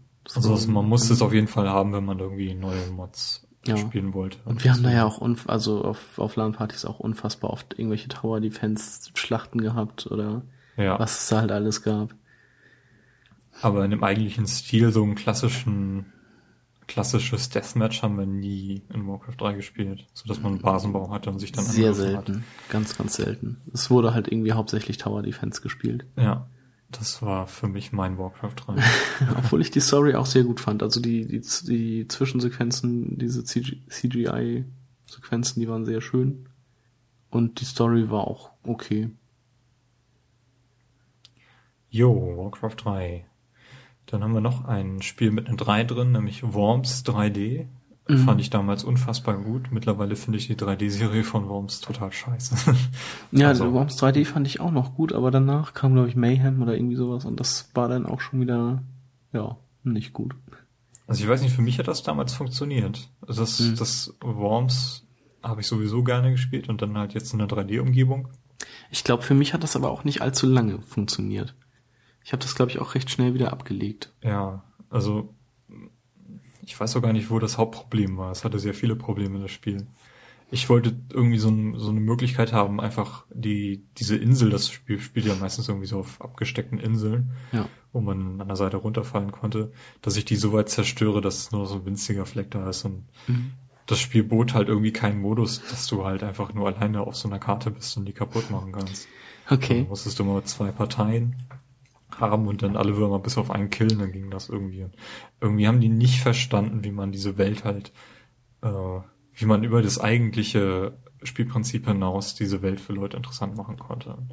Also du wolltest dann quasi mit einer Partei, also mit deiner Partei, ja, ich wollte einfach, ganz allein, die einfach auf so eine Insel und die dann kaputt machen. Ja, mit allem, was, was da war. Okay, aber das geht ja jetzt, glaube ich, in den normalen Worms-Spielen auch nicht. Nee, da brauche ich das auch nicht. Also ein normales okay. 2D-Worms-Spiel spiele ich halt so, wie es gespielt werden will. Aber die 3D-Worms-Spiele, die funktionieren halt nicht so wie die 2D-Worms-Spiele. Da fehlt dann irgendwas. Mhm. Und also, ja, ist merkwürdig. Diese Serie funktioniert halt nur 2D und diese 3D-Ausflüge sind ja auch mittlerweile vorbei. Ein Glück. Gott sei Dank. Ja, ein Spiel haben wir noch, äh, was wir gespielt haben im Jahr 2003. Genau, 13. Beziehungsweise was du gespielt hast. 13 war ein First-Person-Cell-Shading-Shooter. Mhm. Ähm, hast du davon schon mal gehört? Ich habe es schon mal gehört, ja. ja, aber noch nie gespielt. Ähm, ich habe heute auf Watch Ever gesehen, da gibt's glaube ich auch einen Film zu. Also beziehungsweise die, die Story des Spiels wurde ungefähr in einen Film gebracht, der auch 13 heißt und äh, ich glaube Val Kilmer in der Hauptrolle hat. Ähm, in dem Spiel ja, was das natürlich neu gemacht hat, war dieses, dieser Cell-Shading-Look. Den gab's ja noch nicht allzu häufig damals. Ähm, glaube ich. Und. Na, war halt gerade so ein bisschen im Trend. Genau. Das war halt ähm, Wind Waker. Jet Set Radio und Wind Waker. Richtig. Ähm, man hat da irgendwie so ein, in dem Spiel hat man irgendwie so einen Geheimagenten gespielt, die Nummer 13. Man hatte halt irgendwie einen Gedächtnisverlust, beginnt das Spiel Präsident wurde irgendwie getötet und man wird irgendwo an einem Strand angespült, sowas, so viel weiß man. Und wird dann halt irgendwie vom, vom FBI gejagt und muss dann halt sein Gedächtnis äh, wieder äh, zurückbekommen und dann einer Verschwörung äh, auf die Schliche kommen. So, das ist so die Story des Spiels, glaube ich, gewesen. Ähm, ich habe das früher auf einem recht schlechten PC noch gespielt, was ganz witzig war. Mit einer niedrigen Auflösung sind nämlich diese schwarzen Umrandungen der Gegenstände und Finger und Waffen und so sind die, diese Balken sind nämlich größer. Und da sah es äh, noch sehr schön so nach gezeichnetem aus, sag ich mal. Und je höher man die Auflösung nachher gedreht hat, umso dünner und kleiner wurden diese äh, diese Balken und umso unschöner sah es für mich irgendwie aus. Und das sah also nachher nur noch so ein bisschen comicmäßig aus und nicht mehr so gezeichnet. So als wenn man da wirklich nochmal mit so einem Bleistift die ganzen Konturen äh, nachgezogen hätte. Und das hat mich dann äh, noch etwas gestört. Okay. Nee, aber an sich, ich würde das Spiel eigentlich noch mal ganz gerne spielen. Mal sehen, ob ich das noch irgendwo finde und dann zum Laufen kriege. Jo. Ähm, da haben wir jetzt noch ein paar Spiele in, aufgeschrieben, die wir selber nicht gespielt haben die wir die vielleicht aber, aber noch erwähnen sollten. Genau. Äh, unter gewissen Anekdoten manchmal. Ähm, da wäre zum einen Banjo Kazooie Grunty's Revenge. Äh, das ist eine, ein Spiel von Rare. Und zwar war es die erste Spieleentwicklung von Rare, seit sie von Microsoft gekauft wurden. Mhm. Ähm, also ich gehe mal davon aus, dass das Spiel damals schon ziemlich weit in Entwicklung war und ähm, Microsoft die Entwicklung nicht stoppen wollte. Ja, erschien dann ja auch für den Game Boy Advance. Erschien auf dem Game Boy Advance, ja genau. Ich glaube, das Spiel kennt kaum noch jemand heutzutage. Mhm. Also Banjo-Kazooie, das sind dann doch eher die, die N64-Spiele, ja. die da einem in Erinnerung geblieben sind. Genau. Ähm, ja, das so am Rande. Das äh, nächste, kennst du das? Baten, ich weiß gar nicht, wie man es ausspricht. Baten Katos, Barton Kaitos, keine Ahnung. Ich habe den Titel auf jeden Fall schon mal gehört, aber ich kann damit überhaupt nichts anfangen. Ja, das ist, äh, ist so, so eine Art Rollenspiel. Ist das so ein äh, bisschen Gamecube? Ah, okay. Auf jeden Fall eins der Geheimtipps auf dem Gamecube. Davon mhm. gibt's auch zwei Teile, die es irgendwie dann doch noch geschafft haben, in Deutschland veröffentlicht zu werden. Sind auch recht teuer mittlerweile, wenn man die gebraucht haben möchte. Ähm, basieren auf so, so einem Kartensystem irgendwie so ein Sammelkartensystem okay. oder irgendwie sowas. Ähm, Habe ich mir leider nicht nie näher angucken können. Mhm. Nee, also mir sagt's halt auch gar nichts. Mhm, aber ist einer der, der selteneren Geheimtipps auf dem Gamecube. Äh, Blitzkrieg ist, glaube ich, so ein. Da hatte ich vorhin noch so einen anderen Titel im, im Kopf, aber da ist mir der Name wieder entfallen. Sudden Strike. Genau, so ähnlich, so, so ähnlich, war das doch, ne? Mhm, ja. Also man fängt mit einer gewissen Anzahl von Einheiten an und muss dann gewisse Ziele. Echtzeitstrategie, wie man sie heute eigentlich kaum noch äh, findet. Genau. Das waren so die letzten Ausläufer dieser großen Echtzeitstrategiezeit Anfang des letzten Jahrzehnts. Ähm, da zieht auch so ein bisschen Commandos 3 rein. Ähm, Commandos 1 war ja damals revolutionär das war, ja, das hatte ich auch noch. Äh, wo man sich mit dem Green Beret und anderen fünf Geheimagenten äh, dieser coolen Draufsicht äh, durchschleichen musste und bestimmte mhm. Ziele manipulieren, sprengen oder entführen oder was auch immer musste. Commandos ähm, 2 fand ich sogar noch besser, weil man da noch mehr Möglichkeiten hatte. Ja, aber ähm, Commandos 3, da war es dann doch schon wieder so ausgelutscht, dass die Serie ja. dann eingeschlafen ist. Genau, das Spiel war, glaube ich, auch gar nicht so gut. Hm. Also da haben die irgendwie so ein paar Sachen einfach verhunzt. Ja, aber es war auch nicht so schlecht. Also es war jetzt nicht irgendwie, dass sie das in Sand gesetzt haben, aber es war nee, ausgelutscht. Nee, da fehlt ja, irgendwie die Innovation. Ja. Dann haben wir noch Deus Ex Invisible War, der zweite Teil der Deus Ex-Reihe. Mhm. Kennst du das? Nee. Ähm, also ich kenne ja tatsächlich nur Human Revolution, ja, den dritten Teil. Ähm, ich kann auch gar nicht einschätzen, ob das Spiel gut oder, oder schlecht war oder ob es irgendwie so den Charakter des ersten, des fantastischen ersten Teils mitgenommen hat. Ähm, kann aber ist in diesem Jahr erschienen. Können wir vielleicht an dieser Stelle erwähnen. Ja. Dann haben wir äh, Devil May Cry, den zweiten Teil. Genau, der sollte ja auch, ich, also ich glaube, der war auch gefloppt. Oder ja, beziehungsweise das ist der schwächste Teil der Serie. Das ist der schwächste Teil auf jeden Fall. Ich habe den, den dritten mal angefangen und den vierten durchgespielt. Ähm, Hast du ich, den neuen Teil? Den, nee, den, den habe ich noch, den habe ich noch nicht gespielt. Also da habe ich nur die Demo mal gespielt. Mhm. Ähm, als Devil May Cry damals rauskam, also auch der erste Teil, war ich von dieser Serie sehr fasziniert. Ich habe damals noch die Bravo Screen Fun gelesen. Ja. Ähm, und ich fand, also diesen, den Dante, den Charakter, den Hauptcharakter, fand ich sehr, also der, der war damals, der kam damals echt cool rüber. Und ich, ähm, da war irgendwie eine DVD oder ein CD oder so in dem, in dem Heft, da war halt auch ein Trailer drauf. Ähm, und da ich leider damals keine Playstation hatte, das ist ja nur auf Playstation erschienen, äh, konnte ich das dann leider auch nicht spielen. Aber es sah halt sehr interessant aus und ich weiß aber auch gar nicht, was der zweite Teil jetzt so an dem so schlecht war. Aber irgendwie ist es halt der schlechteste Teil der Serie, schlechteste Teil der Serie. Ja, du kannst es ja nachholen, wenn du die HD-Version HD ja, holst. Nee.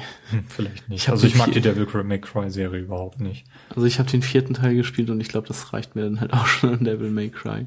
Okay. Ja, ein Titel, den auch äh, viele vergessen haben, ist Dino Crisis 3.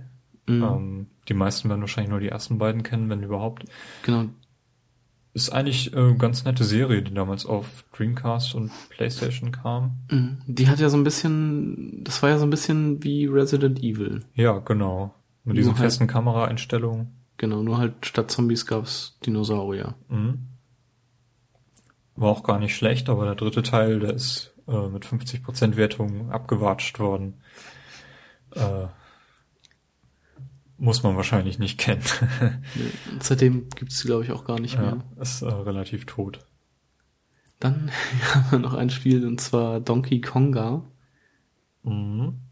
Ähm, ja, so ein Rhythmusspiel mit äh, einem Bongo-Controller für den Gamecube. Ja, das war die, die Zeit, in der die Musikspiele kamen, SingStar Ja. und Co. Und da wollte Nintendo auch was bringen. Dann gab's die Bongos. Die auch gar nicht schlecht waren. Also das hat sicherlich Spaß gemacht und es gab ja auch noch so ein, so Jump'n'Run-Ableger. Jungle, Trommel, Jungle Run. Jungle Beat? Jungle, Jungle Beat. Ist der Jungle Beat? Ich weiß es gar nicht mehr. Auf jeden Fall, der war ja wieder ganz, also Donkey Konga war, glaube ich, nicht so gut, aber dieser Donkey Kong Jungle Dings, ich nenne es jetzt einfach mal Jungle Beat, ich weiß auch nicht, wie es hieß. Das sollte ja, glaube ich, ganz gut sein. Ja, also generell, also die Donkey Konger Spiele waren nicht schlecht. Da gab es, glaube ich, zwei oder drei insgesamt dann, Okay. die die Bongo-Trommeln unterstützt haben und dann eben dieses Jungle Beat. Äh, ja, war so dieser, danach kam dann halt nochmal Guitar Hero, was dann nochmal richtig groß wurde. Aber Ja. so, das waren so die ersten aufmüpfigen Musikspiele, die da im Trend waren. Ja, Final Fantasy X-2 kam in, dem Jahr in. Japan bereits raus. Genau. Genauso wie Final Fantasy Crystal Chronicles, Mhm. was Das, dieses Gamecube-Experiment war. ja, das hätte ich eigentlich auch ganz gerne mal gespielt. Aber hatte ich damals leider kein Geld für. Man brauchte ja auch, brauchte man das, äh, diesen, diesen Game Boy Advanced Stecker, Nee, den brauchte man nicht. aber Ich es meine, war das- Teil des, des Spiels. Echt? Ich meine, das ließ sich ganz, Oder? also auf jeden Fall auch mit dem Controller spielen. Also ganz normal mit dem Controller spielen. Okay. Bin ich mir jetzt aber auch nicht hundertprozentig sicher. Aber ich meine, das ging mit einem normalen Controller. Man konnte das dann nur erweitern durch den Game Boy Advance. Gut, dann haben wir noch Gladius, Gladius, was äh, so ein, eins der letzten LucasArts-Spiele waren, die wohl noch empfehlenswert gewesen sind. Was war das für ein Spiel? Ist das so eine Art R-Type gewesen? Nee. Ich habe es tatsächlich nie gespielt, aber ähm, ich meine, was hat LucasArts seitdem eigentlich noch gemacht? Die sind ja jetzt vor kurzem geschlossen worden. Mhm. Schauen wir mal, was Gladius sagt. Oh, da komme ich natürlich erstmal auf so ein Schwert. Da. Das ist ein Tactical Role-Playing Video Game Okay. über Gladiatoren. ja. Okay. Aber ich weiß nicht, ich habe es halt mal in die Liste reingesetzt, weil es mir überhaupt nichts gesagt hat Mhm. und irgendwie auf allen Konsolen erschienen ist, also nicht auf dem PC. Äh, deswegen wahrscheinlich auch an mir vorbeigegangen ist, weil ich in der Zeit eben nur einen PC hatte. Also ich habe den Namen halt schon mal gehört, aber es ist irgendwie auch komplett an mir vorbeigegangen. Ja, ich habe es einfach wegen LucasArts reingesetzt, weil man die halt früher für ihre coolen Adventures kannte und dann für die Star Wars Spiele und dann irgendwie nicht mehr. Ja, leider. Und ähm, vielleicht interessiert sich der eine oder andere LucasArts-Fan ja noch für diesen Titel. Ja, dann habe ich noch wieder, also GameCube ist irgendwie recht stark in unserer Liste, sehe ich gerade. Kirby Air Ride. Das war so ein Rennspiel. Das war ein Rennspiel mit Kirby. Ja. Ist deswegen interessant, weil äh, als der N64 1996 rauskam, war das Spiel für den N64 schon angekündigt und es kam nie und kam dann eben jetzt sieben Jahre später äh, für den GameCube raus und war auch gar nicht so der Hit. Gab es noch ein anderes Kirby-Spiel auf dem Gamecube? Gab es auf dem GameCube noch ein anderes Kirby-Spiel? Weiß ich gar nicht. Dieses Epic Yarn war ein Wii-Spiel. Das war ein. Wii-Spiel, ja. Auf dem Wii gibt es Ja. einige gute Kirby-Spiele, das stimmt. Ja. Weiß ich gar nicht, ob das irgendwie so ein normales, klassisches Kirby-Spiel auf dem GameCube gab. Weiß ich auch gar nicht. Naja. Nee, aber das war halt ein mäßig gutes Rennspiel. Ja. Ja, was 2003 den Anfang nahm, das war Mario und Luigi äh, Superstar Saga. Mhm. Ich glaube auf dem, nee, wo war das? Auf dem Game Boy Advance. Ja, genau. Das war der erste Teil der Mario und Luigi RPG-Reihe, die ziemlich gut ist. Auf jeden Ja. Fall. Genau. Die hat ja auch vor kurzem erst wieder einen neuen Teil bekommen. Genau, auf dem 3DS jetzt. Genau. Also wer auf solche RPGs steht, die alle, eigentlich alle Mario RPG-Teile sind, äh, immer zu empfehlen seit dem, seit der SNES-Version von Mario RPG hieß das Ja. damals, ja. Genau. Dann haben wir ein Rennspiel, PGR 2. Project Gotham Racing 2, ähm, auf der Xbox. Äh, gibt's ja leider nicht mehr die Serie mittlerweile nach dem vierten Teil eingestellt worden. Gibt ja aber Gerüchte, dass sie wieder Ja, aber ich meine, Bisa äh, ist ja zugemacht worden. Genau. Ähm, trotzdem eine der coolsten Rennserien überhaupt. Mhm. Und für PGR 2 ist ja die Nordschleife vermessen worden seinerzeit. Mhm. Und äh, ich glaube, die aktuelle Nordschleifen-Version in Forza Motorsport 4 basiert immer noch auf dieser Version. Ja, das hatten wir ja in unserem Rennspiel Ja. Podcast, wie schlecht die Nordschleife in äh, aktuellen Rennspielen so ist. Was, was recht schade ist. Mhm. Bin mal gespannt, ob sie für Forza 5 die nochmal neu eingemessen haben, aber ich bezweifle das. Ja, dann haben wir einen Rayman alten 3. Bekannten. Rayman 3. Genau. Hast du das mal gespielt? Ich glaube, das ist ja jetzt auch auf dem Arcade-Marktplatz auf der Xbox 360 erschienen. Ja, ich habe es auch äh, runtergeladen und gespielt. Die Demo-Version ähm, steuert sich total grauenhaft. Kann man Ja. nicht mehr spielen. Also ich fand das vom, vom Setting her auch furchtbar. Hm. Die Steuerung war wieder so ein bisschen verkraft, vertretbar, verkraftbar, aber äh, das Setting hat mir überhaupt nicht zugesagt. Ja, dann haben wir noch einen dritten Teil, nämlich Silent Hill 3. Der wiederum recht gut ist. Und der führt ja auch die Story vom ersten Teil so ein bisschen fort. Bin ich nicht bewandert, weil ich die auch nie gespielt habe. Ich habe sie auch nie gespielt, aber ich hab mich, es gab eine Zeit, da habe ich mich sehr um diese Resident Evil, äh, Resident Evil, Silent Hill Reihe gekümmert. Dann haben wir SimCity 4, ähm, was die PC-Charts ziemlich dominiert hat. Ich besitze das sogar, aber ich habe es nie wirklich gespielt. Das war das sogar eins der Titel, die EA äh, vor kurzem verschenkt hatte, als Silent Hill Online SimCity. da. SimCity. Habe ich Silent Hill gesagt? Nee, SimCity. SimCity Online da den Bach runterging, als die Server Ja. permanent offline waren. Ähm, scheint ganz gut gealtert zu sein. Ja, Aber ich, hab, also ich, war nie SimCity-Fan. Ich war eher so Titel äh, der deutschen äh, die, wie hießen sie? Siedler-Serie, Anno-Serie Ja. und die Age of Empires-Serie waren so meine Aufbauspielgeschichten. Was haben wir als nächstes? Sonic Heroes. Sonic Heroes, genau. Das war ein Sonic-Spiel, wo man nicht als, äh, also wo man mit so einem Dreier-Team immer unterwegs war und Level durchstreifen musste. Zum Beispiel ein Dreier, also das bekannteste Dreier-Team wäre dann halt ähm, Sonic, Tails und Knuckles. Ähm, ja, da musste man halt so die ganzen Level bestreiten. Ähm, War, glaube ich, das erste Sonic-Spiel, was äh, erschien, nachdem Sega die Dreamcast zu Grabe getragen hatte. Erschien das nicht sogar noch auf der Dreamcast? Nee, nee, das, das nicht. Ach so, das PlayStation. War ja 2003, also die Dreamcast hat ja 2001 oder 2002 zugemacht. Ja, okay. Und das kam dann für die Multiplattform-Geschichten, aber war auch Ja. eher so ein 3D-Sonic, was äh, Schwierigkeiten hatte. Ja, ich glaube, war nicht allzu gut. ja. Was haben wir noch? Spellforce. Das hatte ich mit in die Liste genommen, das hatte ich damals auch mal gespielt. Das war so ein äh, Fantasy.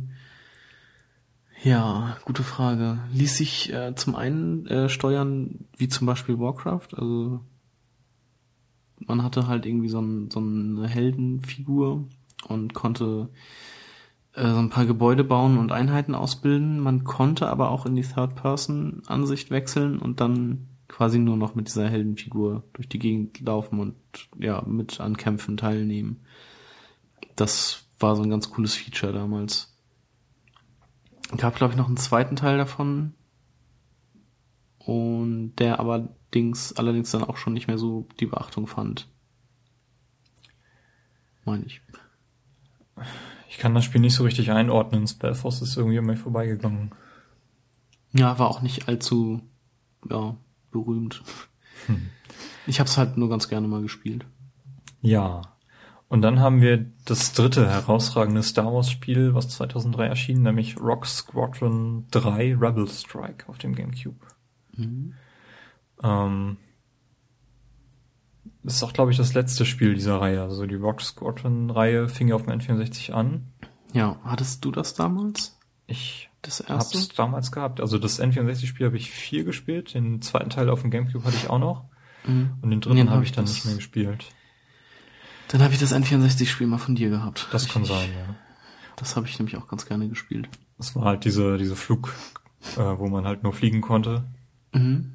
Genau. Mit allen möglichen Star Wars Fliegern. Und durch Cheats konnte man dann auch den Millennium Falcon. Das war im ersten Teil. Der, das Spiel genau. erschien halt noch vor, bevor der Episode 1 im Kino kam. Und dann ja, haben sie einen, Cheat, einen ziemlich aufwendigen Cheat halt freige, freigegeben. Diesen Naboo-Fighter gab es da, glaube ich, auch noch. Wie man den Naboo-Fighter fliegen konnte, ja. Das genau. war ziemlich cool. Nee, mach, die Serie finde ich eigentlich großartig, ist aber auch recht, recht schwer. Also die haben einen ziemlich hohen Schwierigkeitsgrad mhm. gehabt. Das ist richtig. Ja. Dann kam zumindest erstmal wieder in Japan raus, Tales of Symphonia. Mhm. Ich habe jetzt letztens das Tales of Vesperia durchgespielt von der Tales of Reihe, was mir ja sehr gut gefallen hat. Ich finde es momentan noch ein bisschen schade, dass es noch kein Tales-Spiel auf der Vita gibt. Jetzt letztens ist ja wieder ein Teil auf der auf der PlayStation 3 erschienen. Jetzt gerade Tales of Zillia hieß das, glaube ich. Heißt genau. Ähm, und Tales of Symphonia, weißt du da was drüber? Ähm, ist eigentlich, also ich würde es ja so mit zusammen mit, mit diesem Bacon Chaos, was wir vorhin hatten, erwähnen, auch so einer dieser Geheimtipps, ähm, RPG-Geheimtipps hm. die auf dem, auf dem Gamecube existieren und auch exklusiv sind. Wobei Tales of Symphonia in Japan auch noch auf der PS2 erschien. Gibt's das hier nicht auch sogar auf der PlayStation 2? Inzwischen? Inzwischen kann sein. Aber ich äh, meine in der Wikipedia gelesen zu haben, dass es tatsächlich äh, nur auf dem Gamecube war. Und zwar nur in Japan. Also okay. in Japan auf der also, PS2. Ja. Na naja, gut, kann natürlich auch sein. Ich mach's gerade mal auf. Er erschien nur in Japan auf der PS2. Und zwar auch erst über ein Jahr später. Okay. Jo. Dann haben wir Trackmania. Mhm. Das erste Trackmania. Ich hab, äh, bin in die Trackmania-Serie mit äh, Sunshine. Trackmania Sunshine? Sunrise? Sunshine. Äh, eingestiegen. Das ist ja so ein ja, Autorennspiel, äh, eher unrealistisch, ähm, wo man ich glaube, so das war auch das, das, das größte Merkmal des Spiels, wo es halt einen Streckeneditor gab oder gibt, ähm, wo man halt seine eigenen riesigen Strecken äh, bauen kann. Und das, was das Spiel halt auch so besonders macht, es gab halt keine Ahnung auch Saltos und irgendwelche Half-Pipes, die man da bauen konnte, um irgendwelche verrückten Strecken äh, zu bauen. Ähm, war auf jeden Fall sehr witzig, also zumindest der Sunshine-Titel und alles, was danach kam. Danach kam ja noch das Free-to-Play, dieses Trackmania Nations, mhm. was auch sehr cool war. Ähm, und was habe ich mir jetzt letztens noch geholt? Trackmania, ist das Nations Forever? Nee, noch irgend so ein anderes äh, Paket, das noch erschienen war. Also mir gefallen diese Trackmania-Spiele schon ganz gut. Ich habe da meinen Spaß mit. Ich, ich habe irgendwie nie Zugang gefunden zu dieser Trackmania-Serie. Irgendwie. Das ist halt eher so ein Funracer. Ja. Also kein ernstes Rennspiel. Nee, das, also. das sowieso nicht, aber irgendwie mochte ich auch diesen Ansatz nicht. Diesen, diesen Drift-Ansatz irgendwie, ich weiß nicht. War nicht so mein ja. Ding. Also bis heute nicht. Ja, das Ding war ja auch, dass man, äh, wenn man es online gespielt hat, dann start, man startet ja, also das sind ja keine, also meistens eigentlich keine Kurse oder Rundkurse, die man da spielt, sondern einfach nur Strecken von A nach B. Und sobald man fertig war, hat man einfach wieder von vorne angefangen und seine Zeit unterboten. Mhm. Und war dann so auf Medaillenjagd. Beziehungsweise im, im Multiplayer-Modus hat man dann, ist man quasi immer nur gegen die Geister der, der anderen Spieler gefahren. Also man, es, es waren keine anderen, also beziehungsweise doch, es waren andere Autos auf der Straße, aber es gab halt keine, keine Kollision oder sowas, dass man da Unfälle bauen konnte. Okay, zwei Spiele haben wir noch, äh, die aber auch nur ganz kurz am Rande. Und zwar das eine ist äh, Beautiful, Beautiful Joe. Genau. Erschien erst für den Gamecube. Mhm, interessanterweise ist ein ziemlich abgefahrenes Cell-Shading-Kampf, weiß nicht, Kampfspiel nicht, es hat, war schon Story-basiert. Irgendwie schon, oder? Aber, ja, aber auch schon so, so ein Beat'em-up-mäßiges. Ja, aber relativ äh, abgefahrener Stil, relativ bildschirmfüllende Animation die ich da recht abschreckend fand. Aber irgendwie auch so, so ein Nischenspiel. Mhm. Gab auch einen zweiten Teil davon. Gab es nicht sogar einen dritten? Gab es einen dritten? Das weiß ich jetzt nicht. Also genau. zwei gibt's auf jeden Fall. Ja. Äh, wer so auf sowas steht, kann sich das ja mal anschauen. So ein Sidescroller, 2D. Ja. Und das zweite ist äh, der zweite Teil von Zone of the Enders. Second Runner heißt er. Den ich mir demnächst mal ansehen werde in der HD-Version. Den ersten Teil fand ich ja schon ziemlich cool vom Setting her mit ja. dieser äh, Basis, mit dieser Raumbasis in, in einer Jupiter-Umlaufbahn. Ähm, ja, ich glaube, der zweite Teil spielt, spielt am Mars. Okay.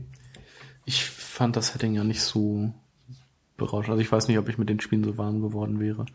Mm, nee, ist schon für Fans, aber es ist mhm. so, so eine coole Mac-Umgebung. Äh, die halt so ein bisschen für mich dadurch getrübt wird, dass eben Kinder die Helden sind, die zufällig okay. in so einen Roboteranzug gefallen sind. Und, ah, ja, muss man, als Japaner findet man das bestimmt total toll. Aber die Spielmechanik ist klasse und ähm, der erste Teil hat mir gefallen, deswegen werde ich mir den zweiten auch nochmal zur Gemüte führen. Ja. Gut. Damit wären wir dann mit der Liste schon mal durch. Ja, hat ja auch nur eine Stunde gedauert. äh, Jetzt möchte ich so ein bisschen äh, über meinen GameStar-Exkurs äh, berichten. Ich habe mir, war bei meinen Eltern die Tage auf dem Dachboden, wo sämtliche GameStar-Ausgaben von 98 bis 2007 liegen, tatsächlich, die mein Bruder und ich gelesen haben und gesammelt, archiviert haben. Und habe mir einfach alle Ausgaben von für das Jahr 2003 geschnappt und da ein bisschen durchgeblättert. Hab mhm. sehr viel Spaß gehabt. Ja, du hattest mir da einen ja. Bericht zugeschickt. Genau, das eine, also die GameStar war damals auflagentechnisch bei über 300.000 Exemplaren pro Monat, äh, wovon die heute mittlerweile träumen, und zwar alle Spielezeitschriften. Ja. Also das war, war noch so relativ die Hochzeit, bevor das mit dem Internet losging. 2003 war ja auch das Jahr noch vor World of Warcraft. Ähm, gegen Ende 2003 ging das mit der Beta los mhm. und vor Steam. Aber Steam war schon drohend am Horizont. In der Ausgabe 3 2003 ähm, ging es darum, dass äh, der Beta 2.0, die Beta 2.0 äh, gescheitert ist. Dadurch, dass nämlich die Server, die den Ansturm nicht geschafft haben. Damals noch für für Counter-Strike. Counter 1.6 war es, glaube ich. Mhm. Ja. Also äh, Petra Schmitz schreibt, äh, allein der Gedanke, vor jedem Spielstart zig Dateien aus dem Internet zu laden, nervt schon. Was, wenn der Download gerade fertig ist und der Rechner abstürzt? Herrlich, also wirklich ganz großartig dieser Satz, ähm, dass das die Befürchtung ist, die Steam mit sich bringt. Ja, aber damals zu Zeiten des, äh, wo man nur ISDN beziehungsweise ein 56k Modem hatte. Ja, die Befürchtung war vor allem in der GameStar, die ging in die Richtung, dass äh, dieser Server ja der dem Ansturm nicht standgehalten hat ähm, und sie sich fragen, wie man der Bandbreite Herr werden soll und ob mhm. Steam dafür nicht Geld verlangt, dass sie eben so viel Bandbreite bereitstellen. Ich ja. meine, das war die Zeit vor YouTube. Ähm, also Bandbreite ist heutzutage auf Serverseiten überhaupt kein Problem mehr. Und ja. äh, das war so die Sorge, die die GameStar eben vorgetragen hat. Ja, aber es wäre auch krass, wenn das irgendwie so gekommen wäre. Ja. Wenn man irgendwie dann fürs Online-Spielen auch da Geld bezahlen müsste. Ja, schade eigentlich. Ähm, aber man konnte auch irgendwie damals nicht absehen, in welche Richtung Steam heute geht. Mhm. Also auf keinen Fall. Das war eher so dieses man wusste, dass irgendwie Half-Life 2 2004 halt rauskommt und ähm, Steam benötigt. Mhm. Ähm, Steam, äh, beziehungsweise Half-Life 2 ist ja dann im November geleakt. Eine, eine relativ äh, große, große Version. Und da hatte sich dann, ist er irgendwie auch dann dadurch erst äh, bekannt geworden, dass äh, der Veröffentlichungstermin zu Weihnachten eben nicht gehalten werden kann. Und gab es einen ziemlich großen Bericht in der GameStore über eben diese geleakte Version und äh, darf ich zitieren, Zitat, GameStar hat LAN-Teilnehmern lange beim Spielen der Alpha-Version über die Schulter geschaut. äh, ja, lass ich mal so im Raum stehen. Ähm, so viel zu Half-Life. Ich glaube, ich glaube, sowas hatte ich auch. ja, ja. nee, aber nochmal zur GameStar 3 2003 war ja die Version, die im Januar erschien. Mhm. Da war die Nummerierung noch recht komisch, damit sie eben mit den Nummerierungen der anderen PC-Zeitschriften mithalten können. Ja, aber ist doch auch immer noch so, oder? Irgendwann gab es äh, mal eine, eine 13. Version, um das ein bisschen einzudämmen. Okay. Mhm. Ja, aber das war, glaube ich, erst 2008 oder so. Ja, die Verkaufscharts damals wurden angeführt von SimCity 4, gefolgt von Anno 1503 und Gothic 2. Das mhm. äh, war so der deutsche Markt. Dann habe ich eine Anzeige gefunden über DSL von 1 und 1. Äh, 1 und 1 hat damals Stundentarife verkauft. 20 Freistunden kosteten 9,90 Euro. Hm. Äh, danach müsste man 1,2 Cent pro Minute zahlen. Dann gab es noch einen Tarif für äh, 100 Freistunden und eine Flatrate für 40 Euro im Monat mit 768 Kilobit, die völlig ausreichen, meinte die GameStar. Wer mehr will, äh, es lohnt nicht zum Spielen, da müsste man eher auf äh, Pingraten achten. Ja. Ja, dann die Techniktrends. Der Sockel A war gerade am Sterben. Das waren so das war AMD, AMD genau. Da hatte ich auch damals 1600 plus Adlon. Ja, irgendwie, ich hatte glaube ich den, auch den 1.6er oder 1.8er in meinem ersten richtigen PC dann. Ja, und äh, sagt dir der Name Longhorn was? Ja, äh, Windows Vista war das, oder? Ja. Damals unter dem Namen Windows Longhorn drohte am Horizont, denn es brachte ein, ein Dienst namens TCPA mit. TCPA? Ja. Da gab es viele, viele Berichte in dem Jahr über diesen Dienst, der nur noch zertifizierte Software zulassen würde und Dokumente. Mhm.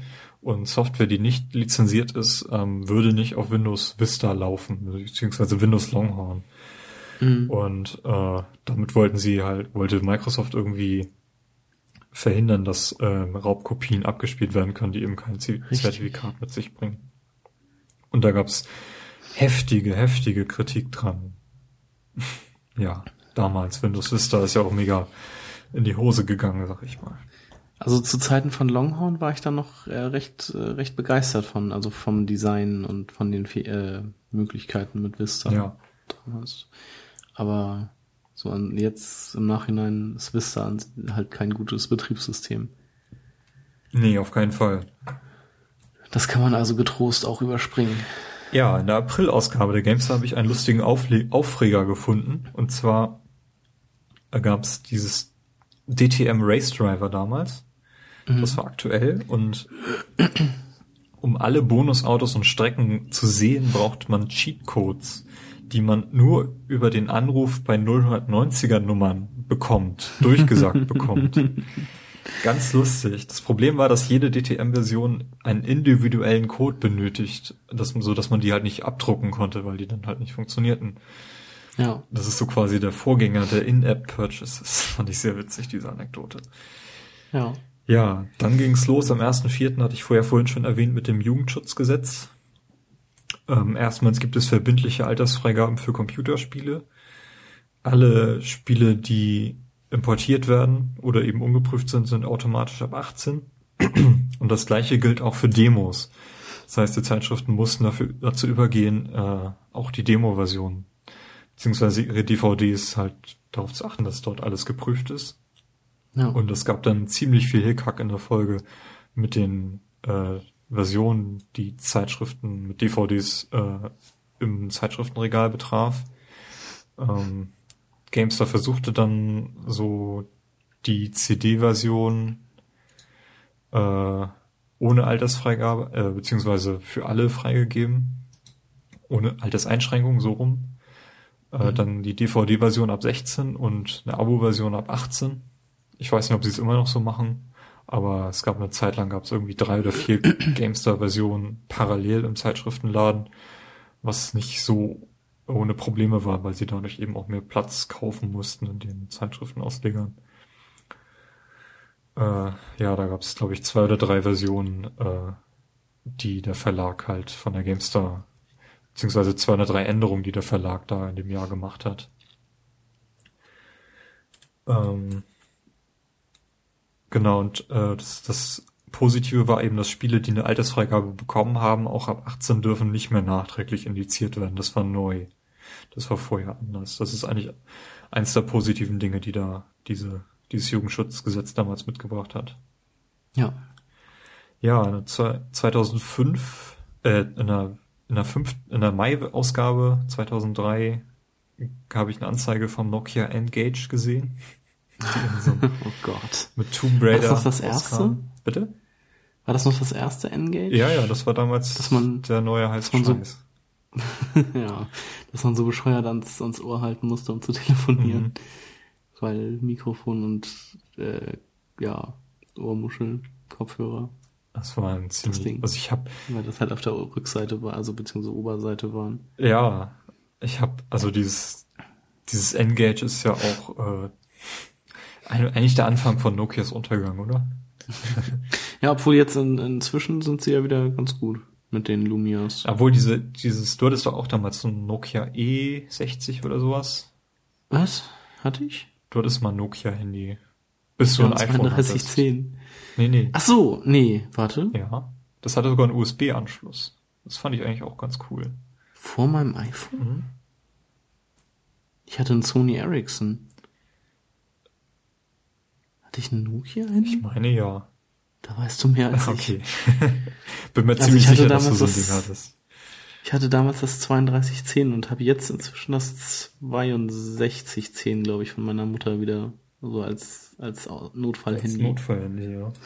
falls das iPhone mal nicht funktioniert. Das waren noch die goldenen Nokia-Zeiten.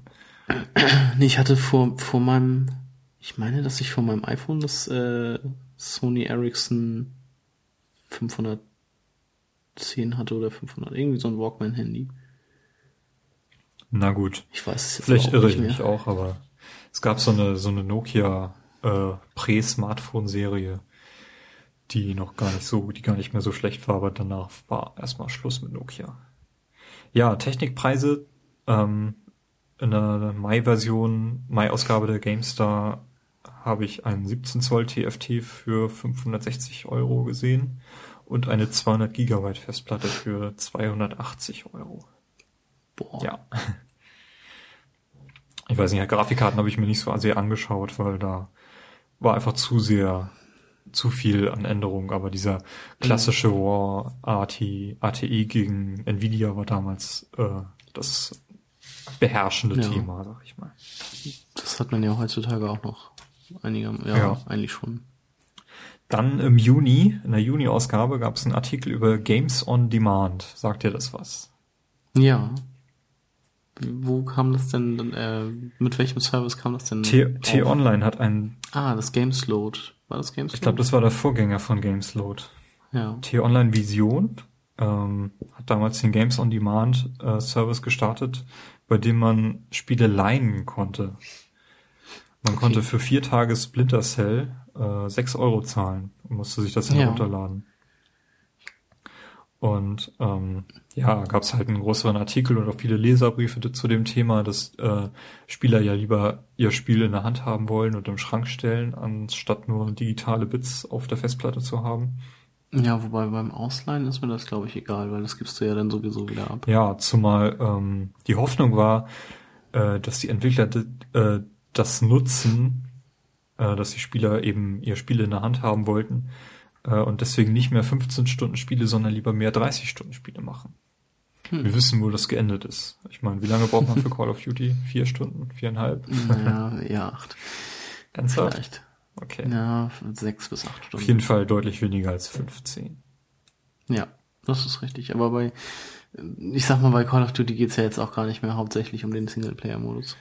Äh, das ist richtig, aber für Leute, die nur Singleplayer spielen wollen, Ja. sind halt solche Ausleihplattformen eben gar nicht so abwegig. Ja. Darum Gibt's ging's. sowas heutzutage eigentlich noch? Also in den USA gibt's Gamefly, Ja. aber ich glaube, die verschicken auch nur Discs.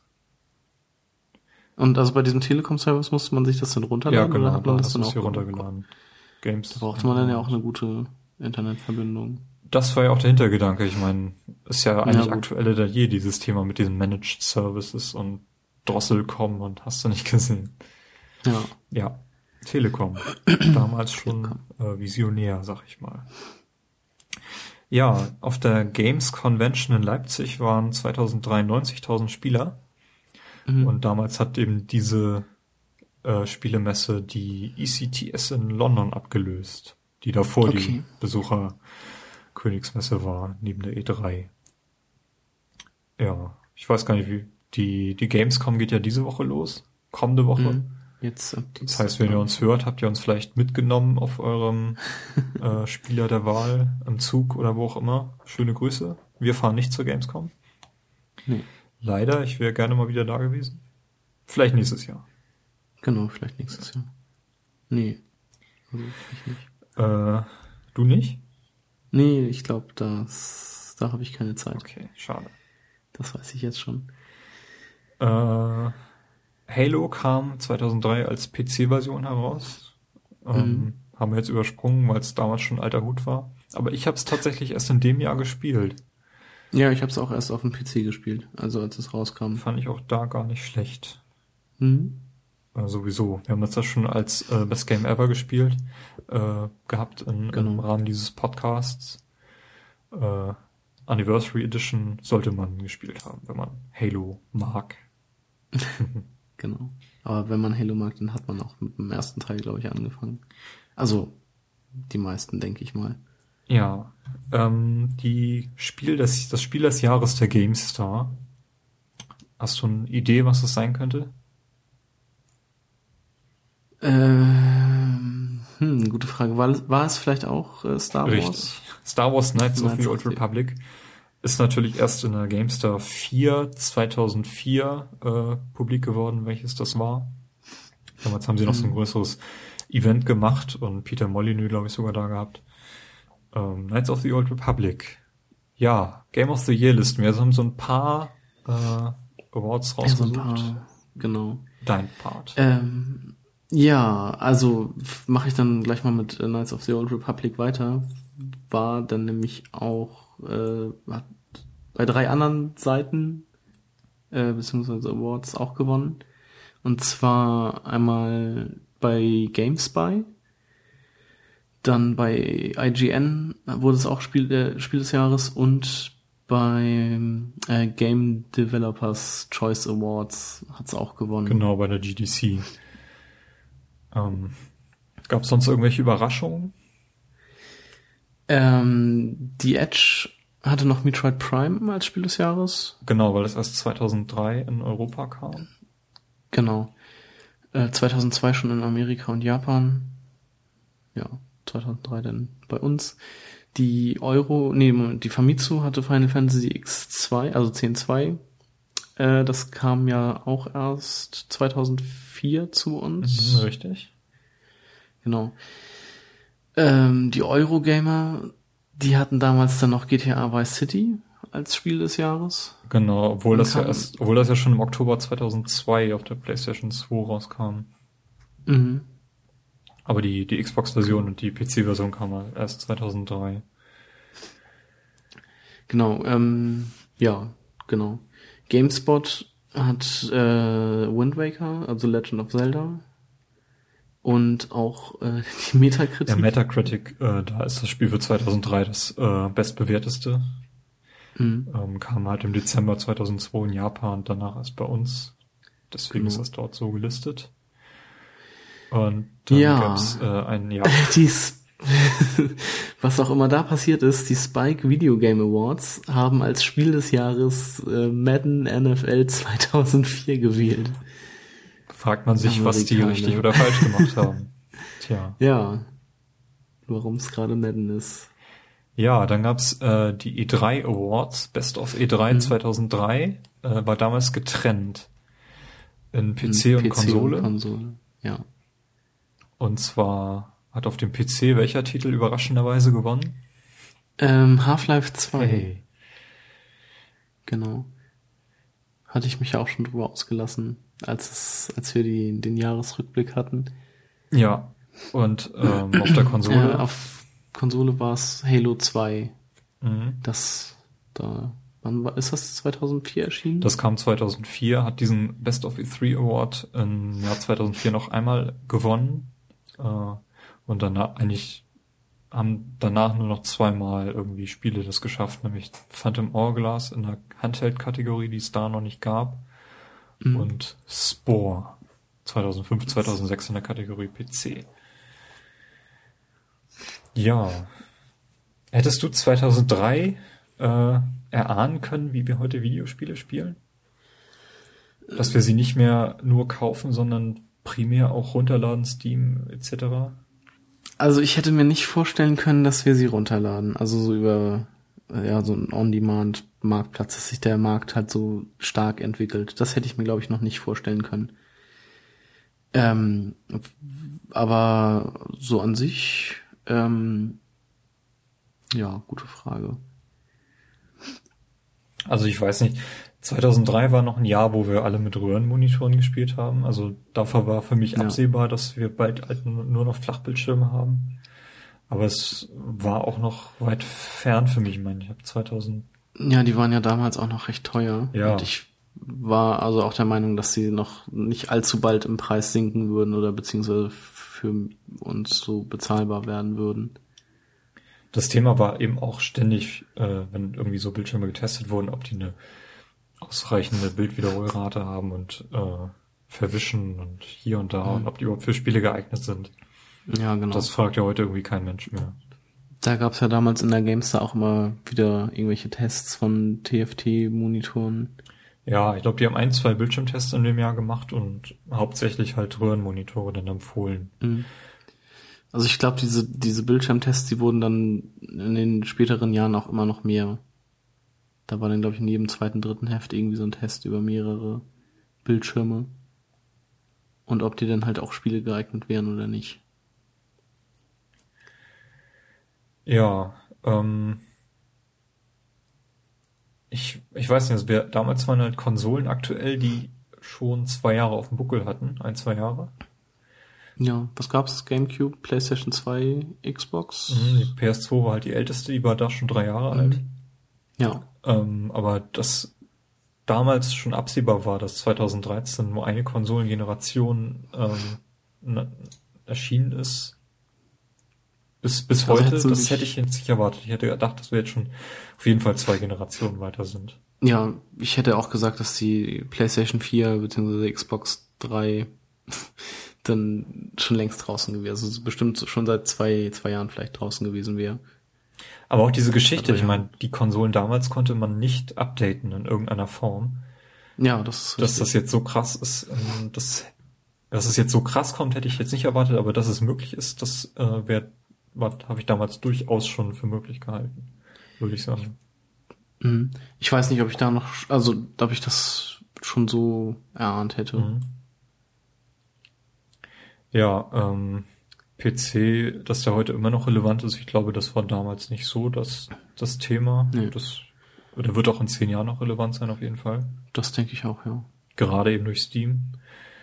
Äh, Steam habe ich damals völlig unterschätzt.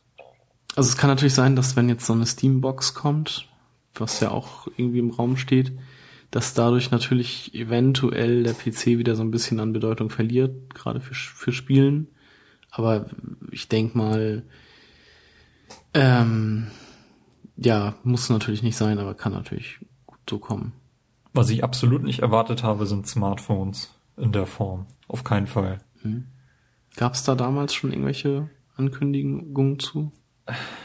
Irgendwie iPhone oder so? Die iPhone kam erst 2007. Was? Echt so spät. Und davor Nee, waren ja ja, alle krass. Ah, haben sich die Handys hier eigentlich im Kreis gedreht? Also das waren alles Handys, die, die Tastaturen wurden- hatten und so? Ja, das ist richtig. Wurden immer kleiner, beziehungsweise, ja.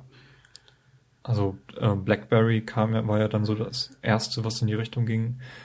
Aber äh, das gerade Social Media, ich meine, Facebook ist, glaube ich, 2003 noch an der Uni intern quasi so ein Netzwerk gewesen. Mhm. Und das einzige Social, was in die Richtung ging, war ja ICQ. Wo Ja, man schon so ein richtig. Profil hatte, was aber sich kein Mensch angeguckt hat. Richtig. Wo man halt nur gechattet hat. Aber dass das sich so krass entwickelt, dass man Profil hat im Internet, was man pflegt und hegt und Freundeslisten führt. Ja, das, das heute so ohne Facebook gar nicht mehr allzu viel geht Richtig. auch. Das ist halt auch eine krasse Entwicklung. Podcasts gab es damals noch nicht. das, was Ja. wir jetzt gerade machen. Was machen wir denn in zehn Jahren? Also, wenn ich heute zehn Jahre in die Zukunft sehen sollte, ähm, sehe ich keine Konsolen mehr, sondern Okay. dass irgendwie alles vom, vom Smartphone ausgeht oder dass man irgendwie nur so winzige Box, wenn überhaupt, halt am Fernseher stehen hat. Vielleicht ist es dann auch noch so Das- klein wie, ein- wie eine SD-Karte oder ein USB-Stecker. Dass alles dorthin Also ich gestreamt kann, wird. ich könnte mir schon noch vorstellen, dass es halt Konsolen gibt, aber dass die halt ja auch noch kleiner werden. Aber ich vermute jetzt mal nicht allzu klein. Ich denke mal, in zehn Jahren, ja, gute Frage. Ich denke, dass wir da noch bei Konsolen sind. Äh, dass es dann aber, ähm, dass man sich dann Spiele aber auch nur noch aus dem Netz stre äh, streamt und äh, nicht mehr, zu, also nicht mehr so im Laden zu kaufen gibt, sag ich mal. Ähm, ich bin jetzt auch mal gespannt, wie sich das mit diesem Oculus Rift zum Beispiel entwickelt. Ob das vielleicht auch noch größer wird. Äh, ja.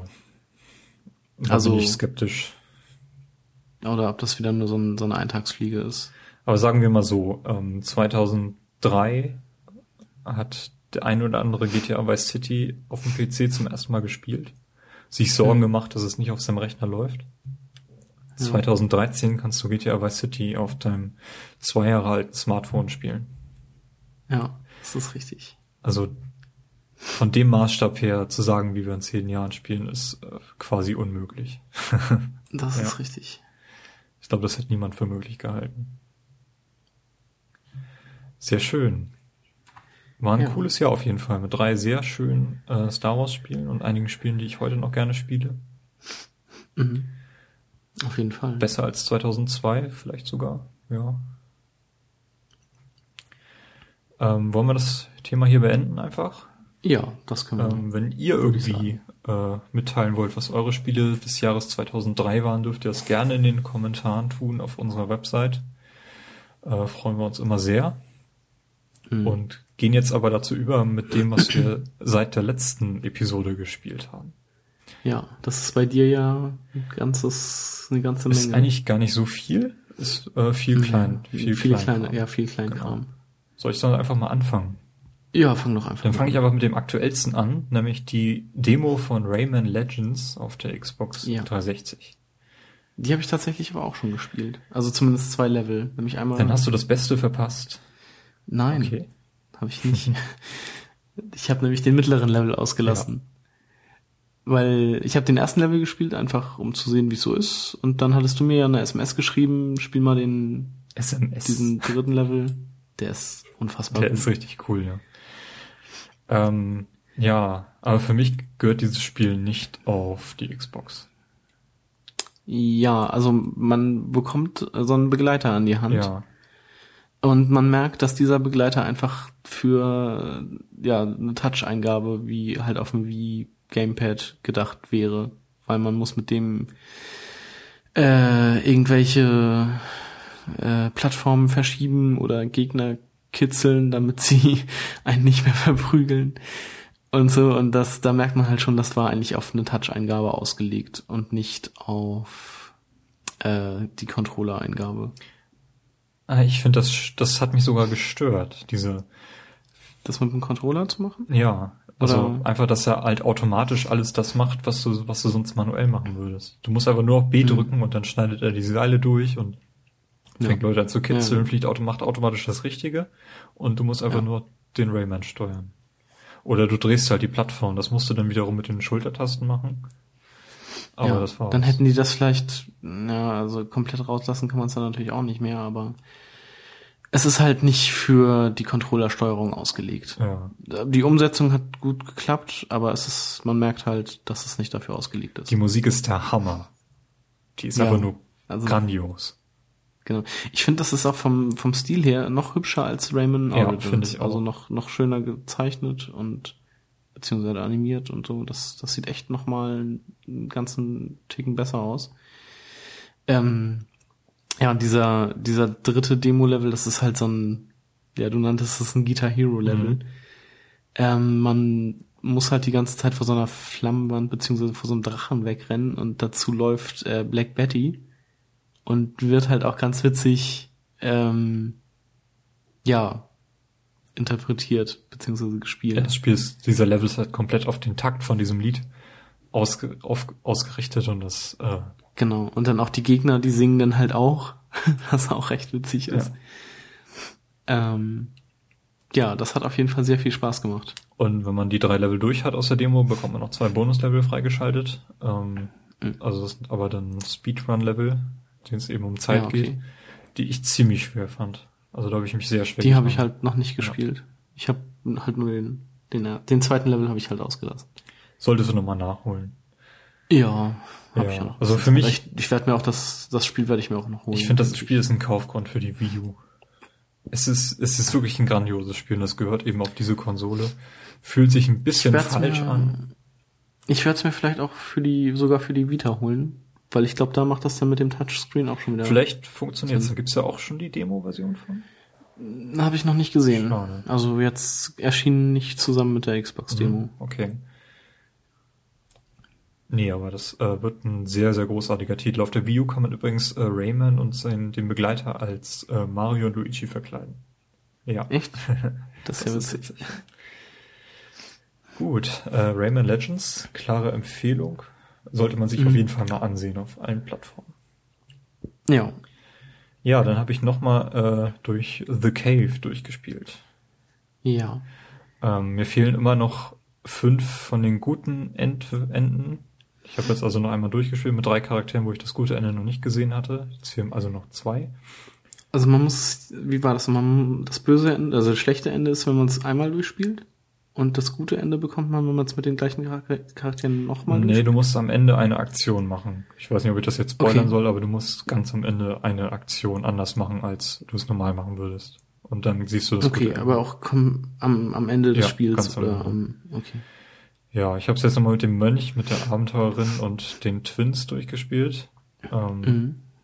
Durch die lange Pause, ich meine, ich habe das zuletzt Anfang des Jahres gespielt, sind mir auch einige Rätsel wieder entfallen, die ich jetzt nochmal, wo ich jetzt nochmal nachgrübeln musste. Ähm, mir ist jetzt aufgefallen, dass äh, der Mönch, die Quest von dem Mönch mir tatsächlich am allerbesten gefällt. Okay. Und die Twins weiterhin die coolsten Charaktere sind, weil es einfach nur witzig ist, dass die halt die ganze Zeit zusammen rumlaufen und einen Charakter halt darstellen. mhm. Und von den Quests, die sich wiederholen, die man sowieso immer spielen muss, ist äh, die Insel einfach immer noch die beste. Die Insel. Ach so, Ja. ja, die. Die ist, äh, glaube ich, die letzte von den von den Dark. Mhm, genau. Ich weiß gar nicht, was gab's denn da noch? Das Den, die den Miner, Goldgräbermine? die Den genau, den Miner. und das muss ich gerade überlegen. Ach ja, hier die äh, mit dem mit dem Monster und der, der Typ, der das jagen möchte Ja, ja, und den genau. Podcast dazu aufnimmt. Nee, dann finde ich die, die Insel, glaube ich, auch noch mit am besten, obwohl ich die, obwohl mir die auch nicht so gut gefiel. Nee, macht mir Spaß. Ich, Naja. ich vielleicht mache ich die letzten beiden Enden auch noch, äh, die mir noch fehlen. Ich glaube, das eine ist mit der Wissenschaftlerin und das andere mit der Zeitreisenden. Mhm. Ja, also The Cave ist für mich immer noch die Spielüberraschung des Jahres. Ist für mich Okay. immer noch das äh, Top-Spiel, was man sich mal angucken sollte und auch sehr unterschätzt wird. Von Ron Gilbert, richtig. Von dem wird's unterschätzt. Carsten, was hast du gespielt? Ähm, ich habe Assassin's Creed Revelations angefangen, aber jetzt auch schon wieder eine Weile nicht gespielt. Ähm, der vierte Teil der Serie, der dritte Teil der, des zweiten Teils, Der Ezio der zweite Nachfolger, der Ezio der letzte Teil der Ezio Trilogie. Ähm, ja, ich hatte mir ja damals in diesem Games on Demand Sale den dritten Teil gekauft und dachte mir, bevor ich den jetzt anfange, muss ich ja nochmal mit äh, Revelations weitermachen. Ähm, spielt in Konstantinopel. Finde ich auch eine gelungene Abwechslung mal. Also, dass man halt nicht mehr, ja, dass man halt mal neue, neue Charaktermodelle und so sieht. Dieses, was du aber auch bemängelt hattest mit diesem Bombenbauen und diesem komischen Tower Defense Kram, das hat mich auch so ein bisschen gestört in dem Spiel. Das ist total überflüssig. Wirklich. Ja, also die Bomben sind schon praktisch, aber ich benutze halt immer nur eine einzige Sorte. Ja. Und das hätte halt auch, ja, am, am praktischsten sind halt irgendwie auch diese Nebelbomben. Und die gab es in den Vorgängern halt auch schon als normale Da jetzt mit diesem Bombenbau, das hätte halt echt nicht gebraucht. Ich habe die tatsächlich nur da benutzt, wo man sie benutzen musste. Es gibt so ein paar Level, da muss mhm. man halt die Bomben benutzen. Und da ja. habe ich es gemacht. Ja, also ich habe immer, ich habe auf jeden Fall immer Nebelbomben dabei, weil ich die recht praktisch finde. Aber so Spezialbomben, man kann da ja auch irgendwie Bomben mit irgendwelchem Ziegenblut oder was machen, die dann die Gegner irritieren. Brauche ich alles hm. nicht. Aber sonst fühlt sich das für dich auch ausgelutscht an, das Spielprinzip? Ja, schon so ein bisschen. Also, da hatte ich ja auch große Probleme mit, dass, dass das halt auch jedes Jahr ein neues Assassin's Creed erschien. Ich will die jetzt eigentlich ganz gerne nochmal nachholen, weil ich dann mit Black Flag äh, in die neue Konsolengeneration starten möchte. Okay. Also äh, ja. spielst du jetzt demnächst Teil 3 auch? Ja, den hatte ich auch schon mal angefangen, aber war ich jetzt auch noch nicht so überzeugt von. Mal sehen, was da noch so draus wird. Mhm. Ja. Was hast du denn? Ich noch? habe äh, ja, das erste Mal ein Lego-Spiel angeschaut, was hier schon ewig rumsteht bei mir. Und zwar ja, das ich sogar schon vorher Richtig, Lego habe. Indiana Jones. Das gab's äh, irgendwann mal im Bundel mit Kung Fu Panda. Mhm. Und ich habe beide hier stehen und habe irgendwie nur Kung Fu Panda gespielt und nie Lego Indiana Jones. Ähm, ja, ich habe eigentlich keine großen Erwartungen gehabt, weil ich habe zuletzt mir die Demo von, von der Herr der Ringe Version angeschaut und das war, war ich völlig überfordert irgendwie, ich weiß auch nicht warum. Ja, ich habe, äh, also Lego Herr der Ringe gibt's jetzt auch gerade gratis diesen Monat auf der PlayStation Vita. Und also da finde ich, ich finde das auch von Anfang an irgendwie schlecht. Also da habe ich bessere Lego-Spiele gespielt. Ja, also es war für mich halt das erste. Ich habe vorher nie, mhm. nie mehr als so eine Demo gespielt. Und dachte, ich kann das jetzt ja mal machen, so ein bisschen ähm, Jump'n'Run-mäßig. Gibt's ja sowieso recht wenig. Ja. Hab's dann einfach mal gespielt, ohne Erwartung. Und es werden halt die, die klassische Trilogie wird halt hier komplett abgefrühstückt in sechs Kapiteln pro Film. Und mhm. die sind eben aus einem, aus der Haupthalle, aus dieser Universität abrufbar. Genau. Das fand ich eigentlich, also ich fand das Spiel auch ganz, ganz lustig. Das also der Charme stimmt auf jeden Fall. Also mhm. ich hab leider die Filme nicht mehr so ganz im Kopf. Da sind halt so ein paar markante Szenen und andere, da war mir nicht klar, was die jetzt mit den Figuren, die ohnehin nicht sprechen, äh, was die jetzt da machen, was sie jetzt visualisieren sollen, aber die Szene konnte ich dann meistens irgendwie zuordnen. Mhm. Ähm, also der Charme ist auf jeden Fall sehr cool. Was mich irgendwie so ein bisschen, was mir ein bisschen komisch vorkam, war dieser Schwierigkeitsgrad, der sehr, halt sehr wechselhaft ist. Also du kannst nicht sterben, sobald du irgendwie umgehauen wirst, stehst du innerhalb von ein paar Sekunden wieder auf, verlierst irgendwie ja, ein paar. Lego-Steine, die du auch wieder einsammeln kannst. Aber teils ist irgendwie überhaupt nicht klar, was du machen sollst. Und ähm, ja, das habe ich in irgendwie in so einem Wüstenlevel oder so bin ich nochmal hängen, hängen geblieben. Also man, man irgendwo im hängt teilweise Teil. richtig, weil man nicht weiß, was man machen soll. Und teilweise kriegst du aber auch Hilfestellung an Stellen, die du schon 30 Mal irgendwo im Spiel gesehen hast. So, ja. ähm, du ganz zu Anfang kriegst du irgendwie so den Hinweis, dass du mit einem weiblichen Charakter fast doppelt so hoch springen kannst wie mit einem männlichen. Aber trotzdem mhm. wird jedes Mal, wenn so eine Stelle kommt, wo du mit einem weiblichen raufkommst, wird die halt markiert. Und das ist total, also ich weiß nicht das hätten sie sich sparen können. Andererseits andere Geschichten, da gibt's so Felder, da musst du einen Hut von einem Gegner aufsetzen, damit du dann eben da durchkommst, durch so eine Kontrolle. Ja.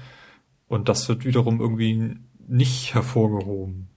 Oder auch so Stellen, wo du halt mit einem kleinen Charakter durchkommst. Da ist mir irgendwie erst sehr, sehr spät in diesem Level, ich bin da rumgeirrt, aufgefallen, dass einer von meinen Begleitern eben nur eine Kinderhose anhatte. Und dass ich mit denen mal hätte weiterkommen können, das, das war mir nicht klar. Und dann, hängt man sich teilweise irgendwie so an Stellen auf, die was nicht hätte sein müssen. Ähm, das Platforming selber finde ich ziemlich ungenau, äh, was Ja, ich irgendwie darauf zurückführe, dass die Schatten äh, sehr blass sind. Wenn die ein bisschen krasser, bisschen, bisschen verstärkt äh, dargestellt wären, wäre das, glaube ich, kein Problem. Mhm. Ähm, ich bin am Ende, im letzten Level, auf einen ganz merkwürdigen Glitch gekommen. Und zwar gibt's so Schalter, wenn man die drücken will, äh, muss man B drücken. Und es wird Mhm. am Anfang, das, also so ein Schalter gibt's in jedem Level und du musst ihn immer drücken und ich habe halt B immer dauerhaft gedrückt. Äh, also ganz, ganz oft hintereinander getappt und dann äh, ist die Aktion von dem Schalter eben ausgeführt worden. Und am Ende gibt's halt eine Brücke, die du umkippen sollst, damit du die betreten kannst. Und da klappt das nicht. Da drückst du ganz Okay. oft B und die klappt einfach nicht um. Und ähm, das, was man machen muss, ist einfach B gedrückt halten. Und das ist, das wird im Spiel halt nicht erklärt. Äh, also es geht halt immer, dass du halt Dauer tappst. Nur an diesem einen Stelle nicht. Da musst du den gedrückt halten. Halt Und das macht halt keinen Sinn. Das, da hat irgendwie so ein Beta-Tester halt nicht gemeldet, dass da irgendwie so ein, so ein Fehler ist. Und es wäre aufgefallen, wenn das Spiel mehr Testzeit bekommen hätte. Ja. Also insgesamt bin ich recht mäßig begeistert von dem Spiel. Also ich fand das damals eigentlich ganz gut. Also es macht auf jeden Fall Ja. sehr viel Spaß, aber es sind halt irgendwie so Stellen, wo man denkt so, ah, hätte ihr jetzt nicht nochmal überdenken können, was ihr hier gemacht habt. Hm. Ich weiß nicht, ob die anderen Lego-Spiele auch so sind. Wahrscheinlich äh, sind die neueren da ein bisschen, bisschen besser geworden. Ich glaube, in Lego Ja, Batman ich spricht das nicht. die Figuren sogar. ja, in Lego Batman 2. Okay. Bei, Das ist, glaube ich, noch ganz gut, aber so Sachen wie halt Herr der Ringe oder Flucht der Karibik, die waren, glaube ich, auch nicht so gut. Äh, weiß nicht, welches Lego-Spiel würdest du mir denn empfehlen? Star Wars oder Lego Batman? Die beiden. Lego Batman gibt's ja auch sehr günstig mittlerweile. Ich glaube, da kann man nicht viel falsch machen. Hm. Ich würde mir auch gerne mal dieses Lego City Undercover angucken. Das soll ja auch nicht so gut sein. Aber mal reingucken würde ich da Ja. auch gerne. Hätte ich Lust drauf. Ja, Hast du noch ein Spiel? Ich habe noch, ähm, ich habe mir letztens, ich weiß gar nicht, ob es im Steam Sale war oder irgendwo anders, habe ich mir Skyrim die äh, Legendary Edition Mit dem gekauft. T-Shirt? Also mit allen, Genau. Äh, nein, im Steam Sale, äh, glaube ich, war es tatsächlich. Ähm, ja, da sind ja alle Add-ons bei und auf der Konsole gefiel mir das ja nicht so gut von der Steuerung her. Und da dachte ich mir, vielleicht ist es auf dem PC besser und ich habe da jetzt, glaube ich, 7,50 Euro für bezahlt. Nee, Blödsinn. Äh, Skyrim, das hat 25 oder 30 gekostet. Aber für den Preis fand ich es halt immer noch okay. Und ja, es macht auf dem PC mit Maus und Tastatur für mich tatsächlich mehr Spaß. Also ich bin jetzt noch nicht so weit wie auf, wie ich es damals auf der Konsole gespielt habe. Aber ich, ich spiele es doch lieber auf dem PC. Äh, schaust du dir auch die Mod-Szene an von, von Skyrim? Gar nicht. Aber da gibt's ja auch sehr, also jein. Ich bekomme das halt ab und zu mal mit auf, ich bin ab und zu mal auf Reddit unterwegs. Ähm, und da gibt's halt ab und zu mal Bilder von, von Skyrim-Mods und da gibt's ja so Grafikverbesserungen und alles mögliche. Also das sieht ja schon echt richtig krass dann aus. Mhm.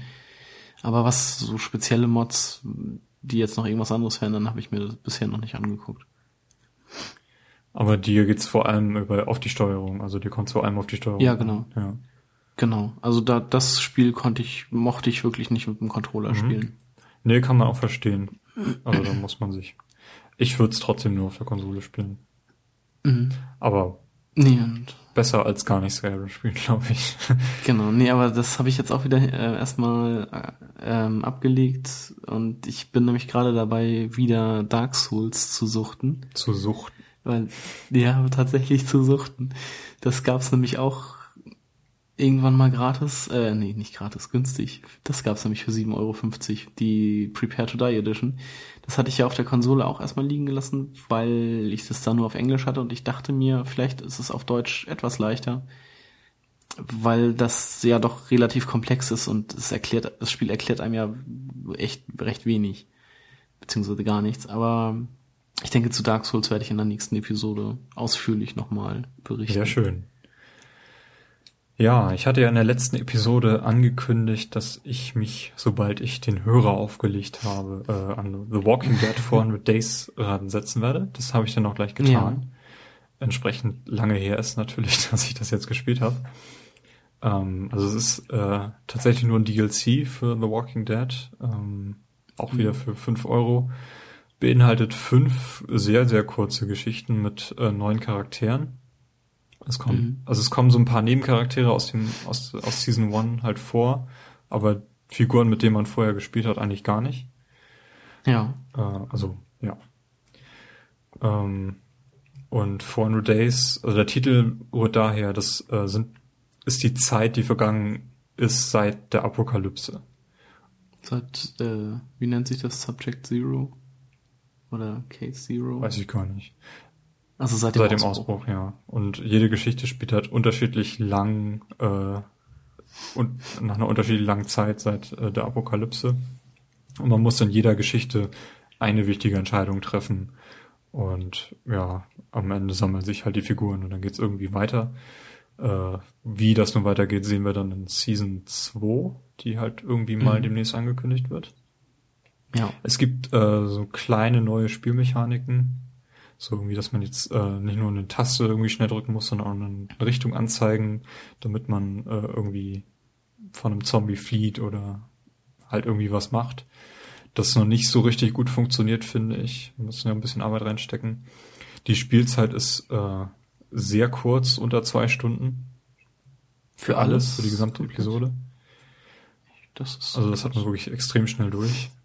Mhm. mhm aber ist trotzdem das bekannte Walking Dead äh, sehr, sehr grandios inszeniert und ähm, nicht ohne Grund das Spiel des Jahres 2012 für mich. Worüber ich das erste ja. Mal jetzt drüber gestolpert bin, sind die deutschen Untertitel. Ah ja, die sind, die sind neu, neu, ne? Ja, das Spiel hat äh, irgendwann mal mit einem Update deutsche Synchronisierung bekommen. Ich habe dann auch direkt mal also auch deutsche Sprache, also tatsächlich deutsche Sprachausgabe? Oder nur die Untertitel? Ich glaube nur die Untertitel und ich habe sie auch direkt abgeschaltet, weil sie äh, ziemlich schlecht übersetzt sind. okay.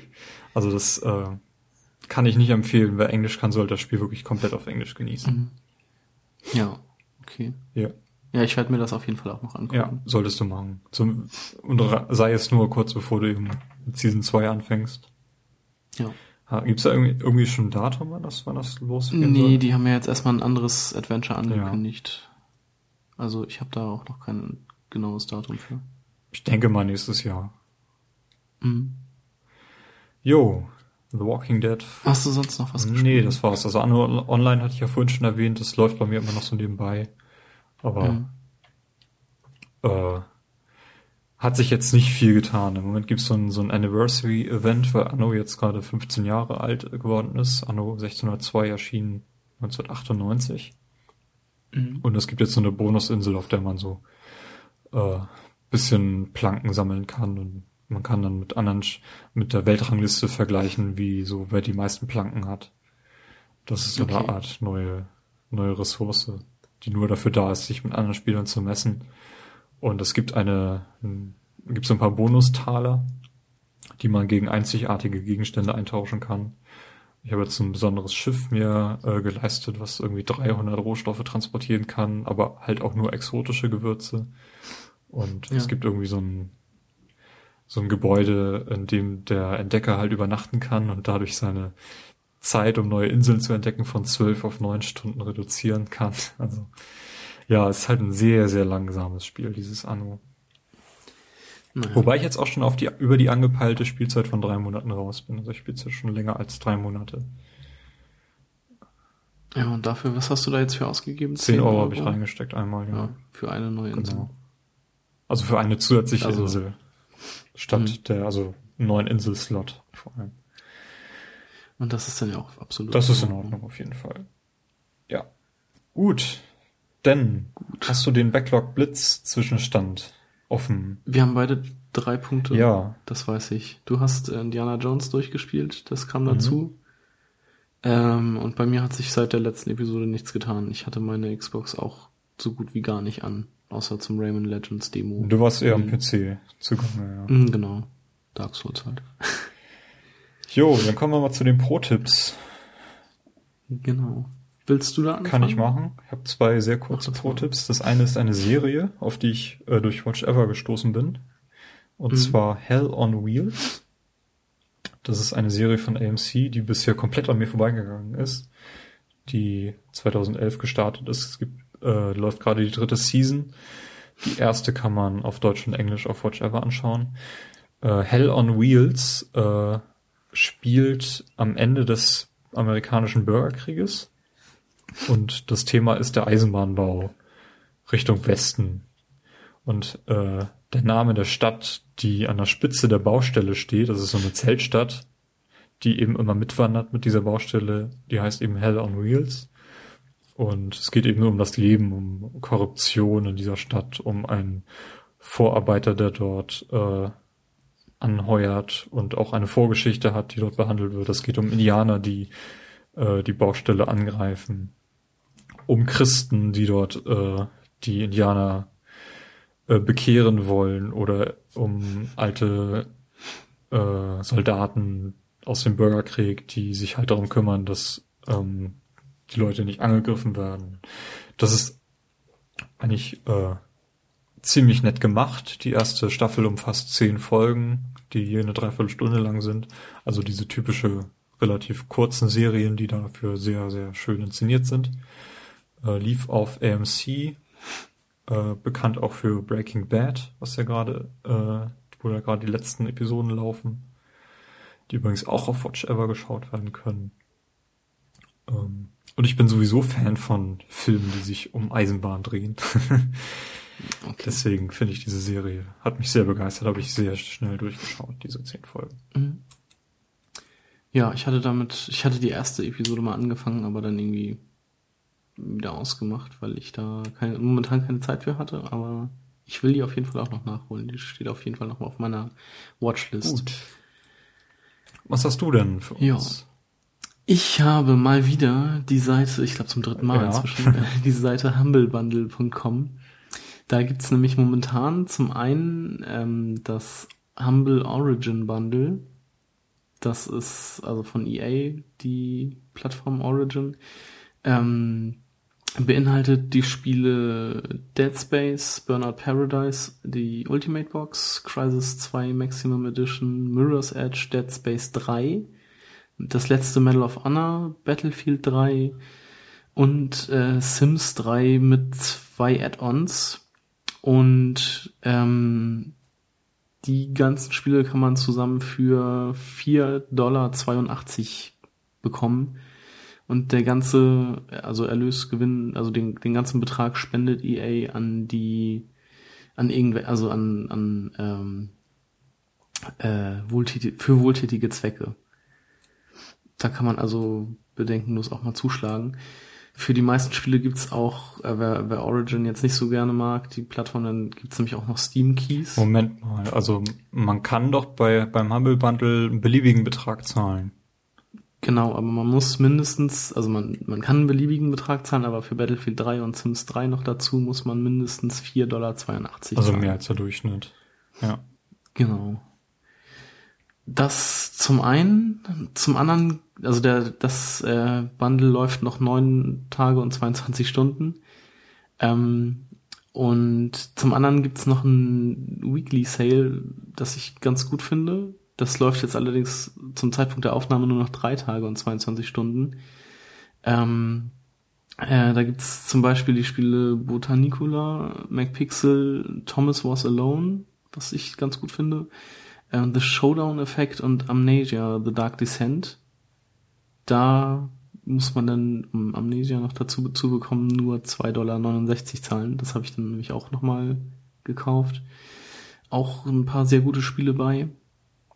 Ähm, also ich denke mal, auch bei dem äh, Origin Bundle können man bedenkenlos zuschlagen. Das sind ja wirklich sehr gute Titel. Wobei äh, ist nicht alles Steam, ne? Also es gibt Nee, also Dead Space 3 und Battlefield und Sims 3 sind nur über Origin aktivierbar und der Rest über Steam.